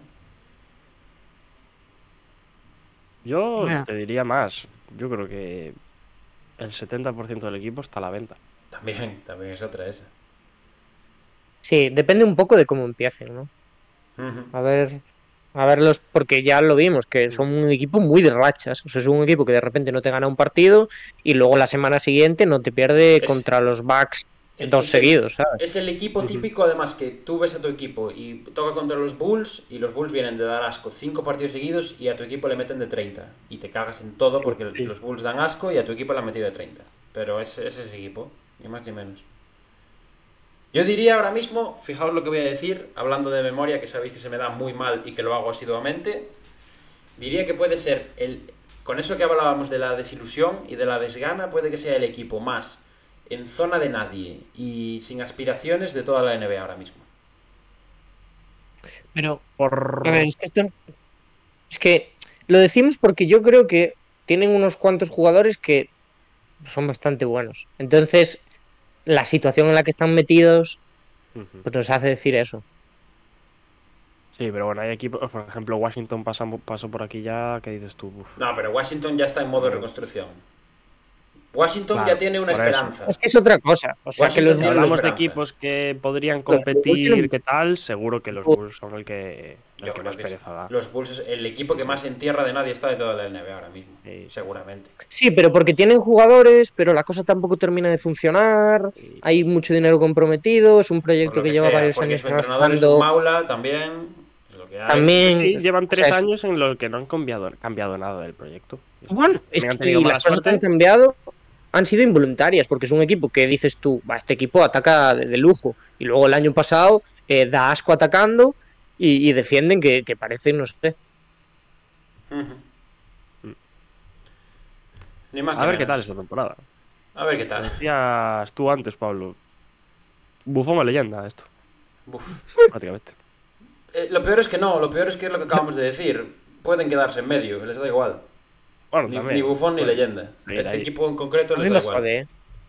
Sí, Ah, ya sabéis que Dani, Tú eres pero- un gran defensor de este equipo. de- ¿Qué, qué locura, ¿Qué locura dijo el año pasado Dani de Chicago? ¿Alguna predicción hizo de los Bulls el año pasado Dani? no? Que de Rosen, Siempre. Que de Rosen iba a ser el MVP o Festival NBA o No, algo pero así. esto lo dije. ¿Lo dije el año pasado o lo dije el anterior? Creo que fue el Ah, anterior. Yo ¿eh? qué sé, no me acuerdo. Da igual, el resultado fue el mismo. No, pero no dije, no dije que fuera a ser el MVP, dije que iba a estar en la candidatura. Ah, bueno, parecido. Y estuviera, bueno, esto sigue siendo un fallo tremendo y una fumada, En- pero bueno. a ver. En la gran parte de la temporada en estuvo la ahí. candidatura que al final para ti se llevaba Donovan Mitchell, ¿no? Como MVP. Yo nunca dije eso, pero bueno. ¿Cómo? Yo nunca puse a Donovan Mitchell de MVP. Eso es mentira. ¿A quién pusiste sabes, de ¿no? MVP el año pasado? Ayer, El año pasado puse a Embiid. A Embiid. Y hace dos pusiste a Donovan Mitchell. O vamos a hacer. ah, de, de, que- de que pre- pronosticaba, dices. De eso sí, Ah, claro. claro, claro. Ya estaba yo. Ya me estaba yo volviendo loco aquí. Bueno, gente, vamos a hablar de- de- del único equipo alegre de esta división, ¿no? El único equipo que merece No la quieres pena. decir nada más los Bulls. Se acaban los Bulls. Pero, pero ¿qué más queréis decir Ah, de los Bulls? no, venga, Pablo, una última cosa. Sácame una noticia positiva de este equipo. Una, una noticia positiva. Torrey Craig. Torrey Craig lleva un Carter. Noticia. Mi noticia positiva es que ficharon a Carlick Jones, que casi hace un triple doble con Sudán del Sur en el Mundial. Esa es mi noticia positiva. Y que va a jugar Patrick Williams desde principio de temporada. Que es una cosa que, bueno. No hables muy alto. No hables muy alto que mañana se cae en casa y se rompe tres dedos del pie. Eh, mi noticia positiva, que quizás echan a Billy Donovan si empiezan mal. Mi noticia Uy. positiva es esa. Ya podemos pasar, ¿no? Que me, me está entrando, me está pasar, subiendo por el cuerpo la, la desgana, el desánimo completo. Dani se Vamos va. con los Pacers. Empiezan los Pacers y Dani se va. Muy bien, Dani. Uy, se prendió la luz en casa Dani. Grande, Daniel. Qué hombro. ¿Qué? A ver, se acicala. Nada que decir. Hola. ¿Estás aquí ya? Estáis hablando por mí para seguir un Hombre, podcast. claro, Vamos, a Ah, empezar. claro. ¿Vamos a esperar por ti? ¿Cómo no vamos a esperar por ti? Venga. Indiana Pacers. Vamos a hablar de un equipo que si este año no hace nada, igual hay que pensar en traspasar a la estrella, ¿eh? Es increíble. Es increíble la desinformación que promueve este tío. Es increíble, ¿eh? Es increíble. Además, A ha ver ido, el discurso cómo cambia, ¿eh? ha ido donde Con duele. Donovan Mitchell no se puede ganar un anillo, vamos a ver cuántos anillos se pueden ganar con Halliburton. Muy bien, veremos, veremos. Por lo de ahora, Halliburton tiene un, un- tiene una renta por delante de años que Donovan Mitchell ya ha malgastado. Por lo de ahora. Ouch. Sí, sí. Por lo de ahora. Equipazo, ¿eh? Vamos a hablar de Indiana es un partido de tenis, ¿eh? Vamos Cada a hablar de Indiana para... Vamos a hablar de Indiana Pacers, gente. Eh, Indiana. Los guards de Indiana son Tyrese Halliburton, Bruce Brown, Buddy Hield, TJ McConnell, Andrew Nemhart, Aaron Nesmith, Ben Shepard y Isaiah Wong. Los forwards, Ben Mathurin, Obi Topping, Jaras Walker, Isaiah Jackson, Jalen Smith, Jordan Nwora y Kendall Brown. Y por dentro, en la pintura, Miles Turner, Daniel Tice y Oscar Chiwe. Chiwe. O sea, eso va todo seguido eso, ¿no? Chiwe. Chihuahua. Chihuahua. El, el pana Oscar. Ya está. Oscar. Ya está. Bueno, Indiana Pacers. Obviamente, bueno, leemos lo de arriba si queréis. Estrella de Tyrese Halliburton. El nuevo, le podemos poner al rookie Jaras Walker, pero también le podemos poner, por ejemplo, a Bruce Brown, que es la contratación de esta agencia libre por parte de los, de los Pacers. Si no, si no os recordáis, os lo digo yo. Indiana Pacers, lo habíamos hablado, no sé si en el anterior guía o en la primera, son el equipo que menos pagan salarios, con 130,2 Ujú. están a la cola. Es Bruce Brown, justo, eh, el que más cobra, con 22 millones de dólares. Buddy Hill puede ser contrato traspasable, un año más. También lo puede ser Miles Turner. Los dos siempre hay en. Por Como favor, que posibilidades pare de esto ya, traspaso. ¿eh? Bueno, pero por lo menos este año tenemos la indicación ya de primeras de que Buddy Hill va a salir, ¿no? O por lo menos eso se, se ha dicho. Bueno, yo qué sé, yo a estas alturas ya. Eh, Pero es la primera vez que tenemos oficialidad de que va a salir este tío. Eso parece. Igual no sale, ¿eh? Pero claro. han dicho que sale. Luego que hagan lo que quieran. Y luego, jugador a seguir por último, puede haber otros, pero también la llegada de Obi Toppin a este equipo pues es llamativa y a ver cómo le va en los Pacers. Qué ganas de ver Indiana. ¿Tu Vamos. segundo equipo? No. A Uy. partir, de, a partir de ahora ya no tendré segundos equipos. Hablaré bien de todos y nunca diré que son mi equipo. Porque. Opa, no me creo nada, ¿eh? No sé, no sé. Mira que la temporada de NBA es muy larga, ¿eh? Como decís que soy de todos, pues, pues nada, pues no, no diré que diré que no soy de ninguno. Eh, dice Fer, buena, ban- buena banda indiana y Big Ben está en último año de contrato o sale por algo o sale por nada a final de temporada. Correcto. Entiendo que va a dirigir, claro. A ver, a ver, a ver qué pasa en Indiana. Pero bueno, nombres interesantes, como siempre.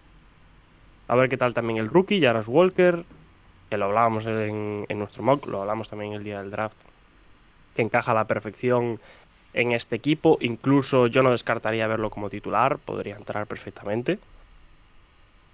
Y yo creo que 7-8 nombres que van a conformar la rotación más habitual, que a mí me parecen muy interesantes, sobre todo por su juventud, por la capacidad que tienen para todavía seguir desarrollándose.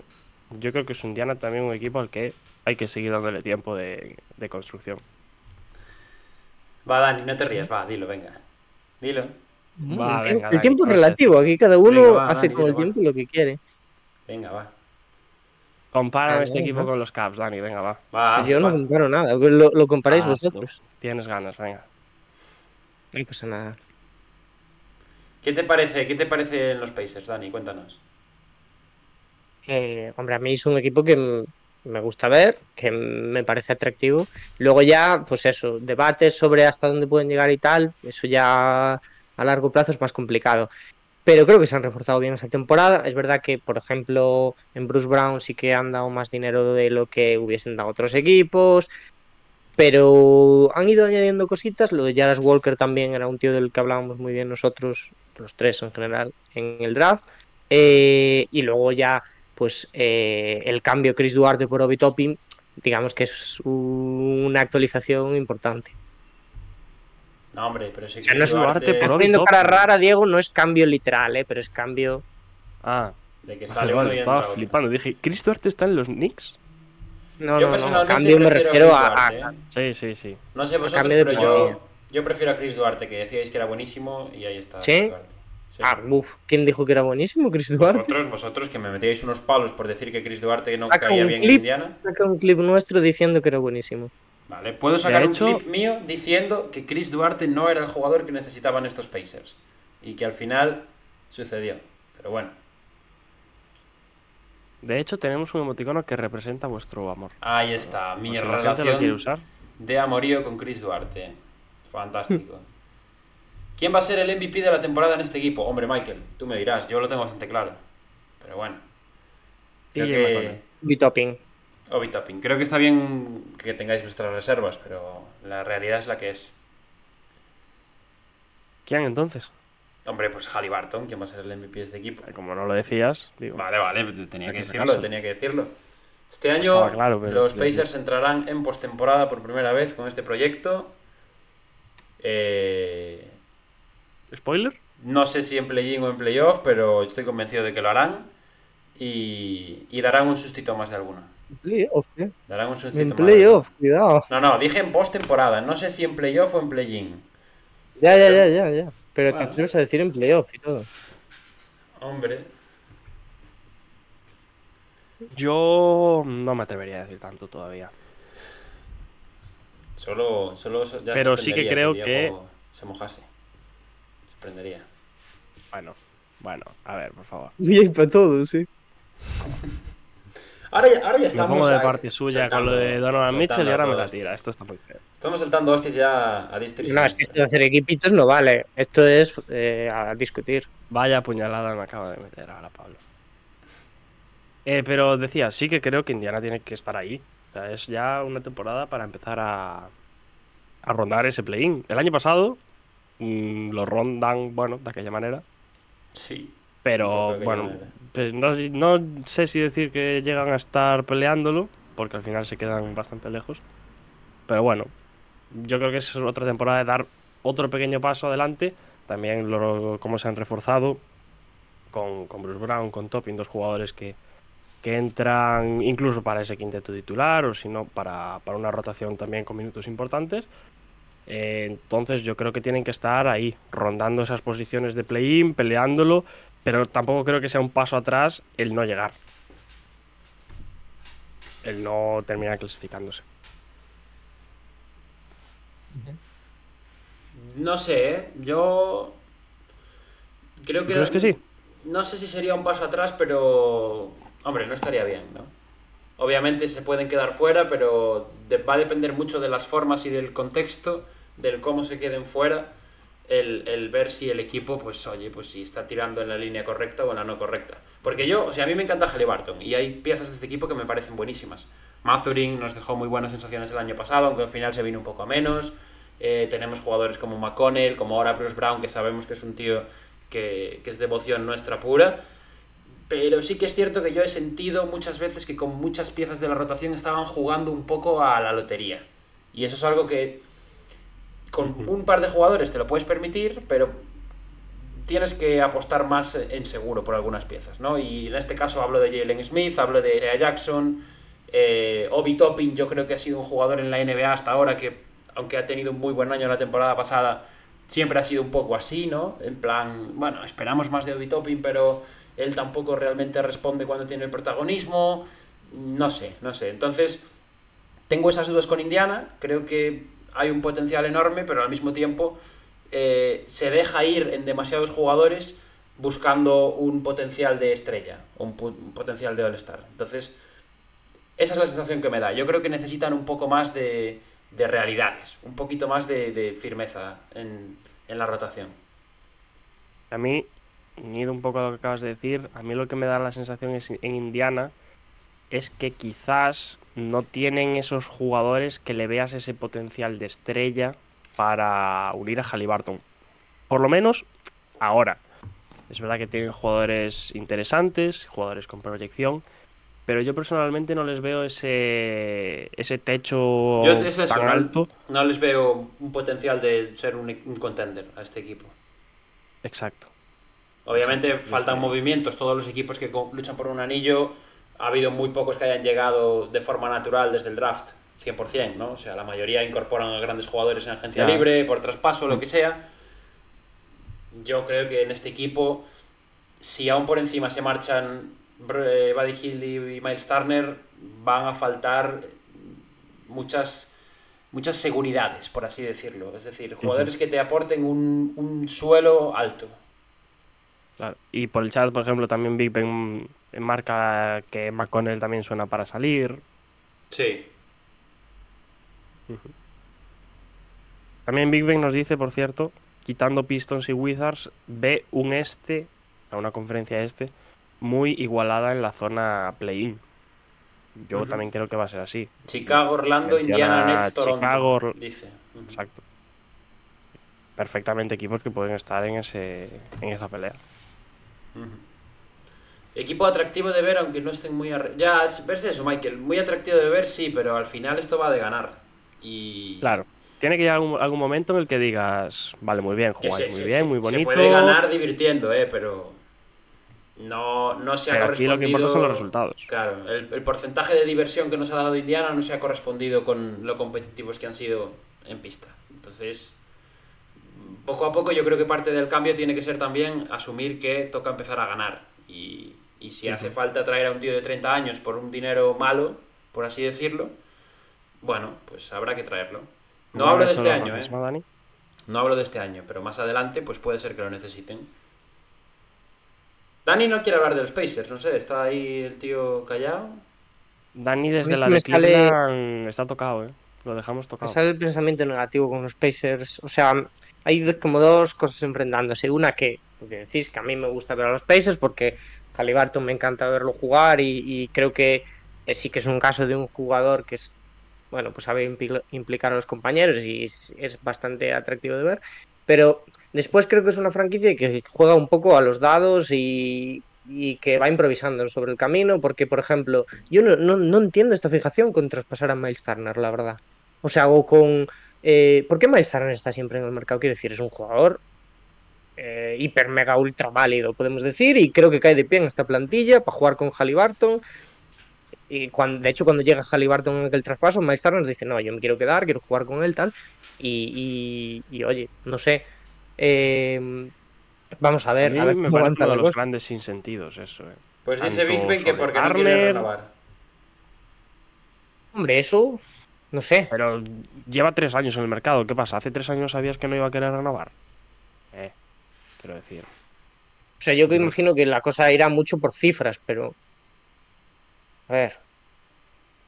Hay, no- hay como dos ah. cosas. Una, los Pacers como que lo tienen un poco eh, infravalorado y luego el resto de la liga lo tiene un poco también un escalón que, que decir. O sea, Miles Turner, ¿cuántas veces sonó para los Celtics y tal? A ver, tampoco es tan buen jugador Miles Turner. Mola mucho, es un buen jugador, pero no sé. Eh, no sé, Pues yo pagaría por tenerlo en plantilla, eh, sinceramente. Sí, sí, sí.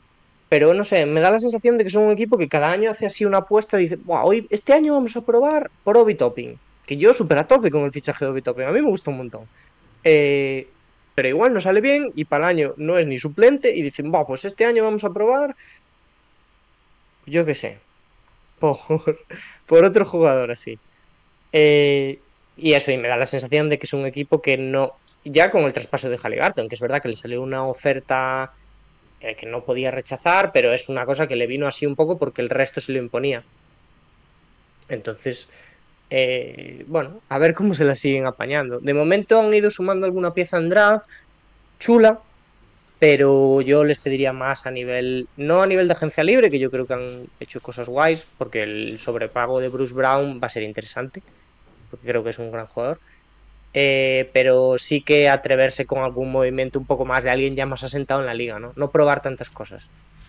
Estamos de acuerdo entonces, en la misma línea. Sí. Decía Martín que, que le apetece ver a Indiana. eh, Big Ben dice, por cierto, que Obi Topping va a jugar entre poco y nada. Ojo. Y, y luego está Michael que te iba a hacer una pregunta off topic, aunque ahora dice que no era importante, que no viene a cuento. Bueno, Michael, cuando tú suelta. No, no tiene pinta de que Sí, nos vaya a llevar mucho más tiempo. Sí, no tiene O sea pinta de que- que nos vaya a llevar mucho más tiempo, así que si quieres suéltala y te contesta, y te contesta Dani. Eh, voy a haceros la misma. Pregunta personalizada para ti, ¿eh? ¿Te sientes bien? a ver. Estrella ya. Voy, a haceros, voy a haceros la misma pregunta que con el equipo anterior. No quiero que sea repetitiva en todos los equipos, pero en estos dos me interesa además por el contraste. Eh, techo y suelo de Indiana. El suelo de Indiana, el suelo de Indiana es ¿El más, más hablando de alto. esta temporada? Sí, claro, esta temporada. Pero el suelo es más alto en Bulls o en Indiana. El suelo. Sí, A mí me parece muy similar. El suelo es más, es, el suelo es más alto en Bulls. vale. El suelo que bueno, el suelo que estamos hablando de lo normal, ¿no? El suelo no, el suelo es el peor de los casos. El peor de los casos, Claro. para mí muy similar. Yo creo. Sí. Sí.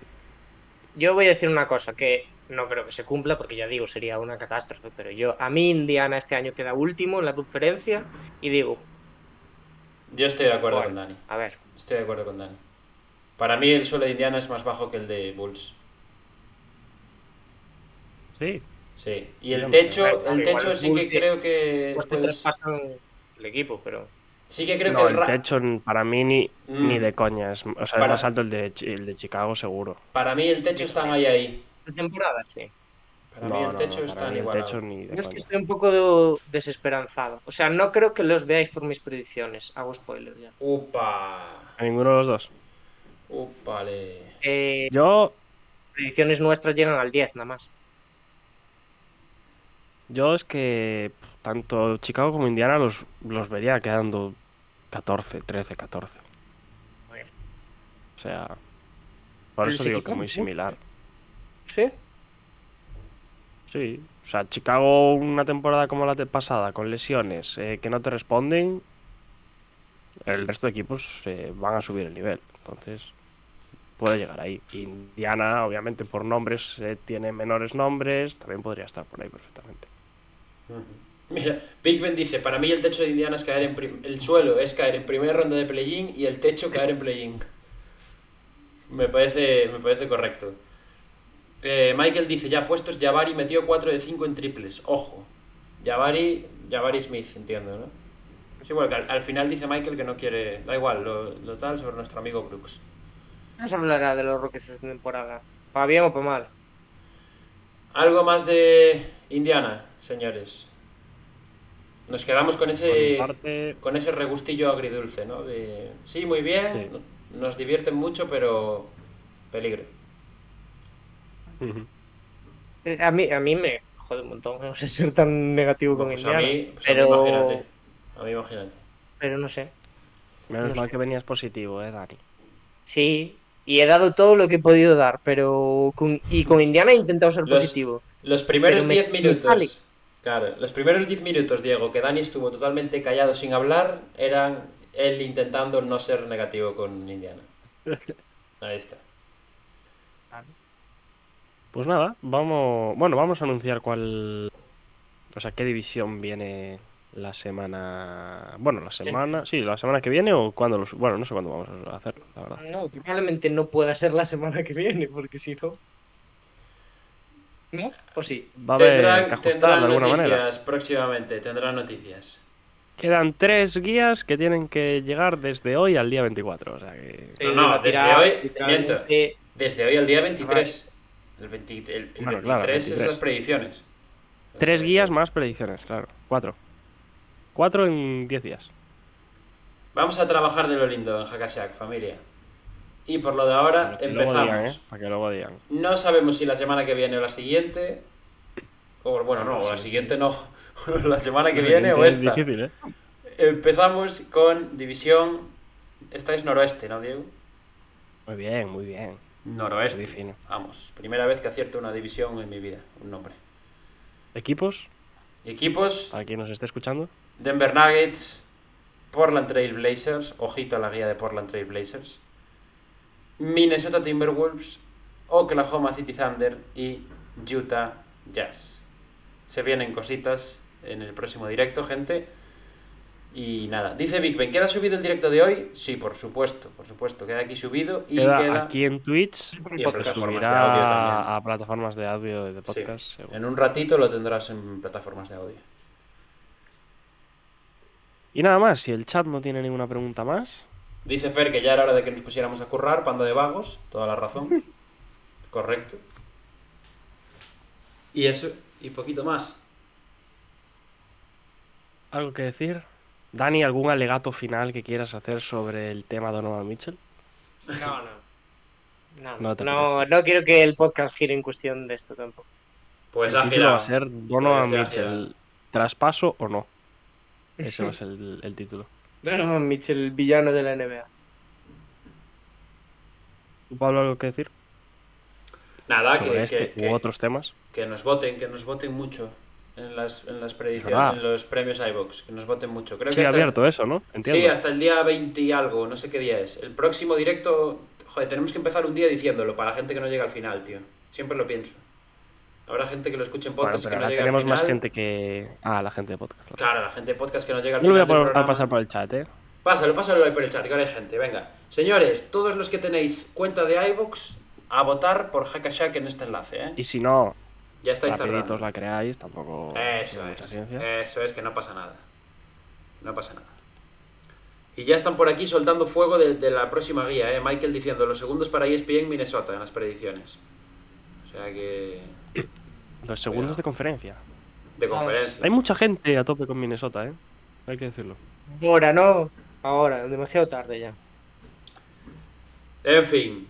Dani, cuando cri- critiquemos a Anthony Edwards. Traspaso de Cat. Se viene traspaso de Cat. Vamos. Diego. Sí, pero ¿cuándo habláis del traspaso de Anthony Edwards? Luego te mando un mensaje, Pablo, de a ver a quién criticamos en el próximo. Va, va. Me mola, me mola. La cúpula de Hackashack. Masonería. Eh, pues nada más, señores. Nada más. Nada más. Agradecer a todo el mundo que se ha pasado por aquí, que hay- hoy, hoy hemos echado tiempo también, la verdad, Sí, y sí. despedirnos. Sobre todo con Cleveland. Con Cleveland hemos echado un buen rato. Bueno, piensa que el gente. año pasado le dedicamos menos tiempo a Cleveland. Muy poco, de También es verdad. También es verdad. El episodio maldito. Y, y nada, poco más que decir, señores. Muchísimas gracias a la gente del chat que habéis estado ahí muy activos. Ya sabéis, lo pasamos por ahí. Eh, si queréis, si podéis, si tenéis tiempo, pues echarnos un botillo para los premios iVox, que nos hace mucha ilusión. Tenemos muy pocas posibilidades, lo sabemos. Pero bueno, De no de ilusiones se mal un vive. botillo por ahí. De Hay que ilusiones hacer ruido, hay que hacer ruido. Claro, claro. Que sepan que Y nada estamos. más, gracias también a la gente de plataformas. Que entiendo, Pablo, que lo, les dejamos por ahí también el enlace, ¿no? Sí, alguna sí, sí, forma? sí. Por supuesto. podemos. Por supuesto. Para, para votar. Y nada, también a Michael, que fue la suscripción de hoy. Y nada más que decir, señores, muchísimas gracias. Nos vemos en el siguiente directo que será con esa guía de la división noroeste. Y poquito más que decir, muchísimas gracias y nos vemos en la próxima.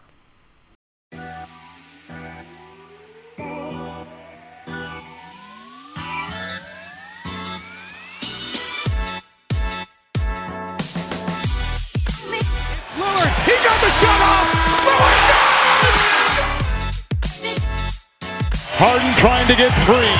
Down to three, down to two. It's a three. Good! Bryant to shot. And that'll do it. It's over. The Golden State Warriors return to a familiar place. They're on top of the NBA world.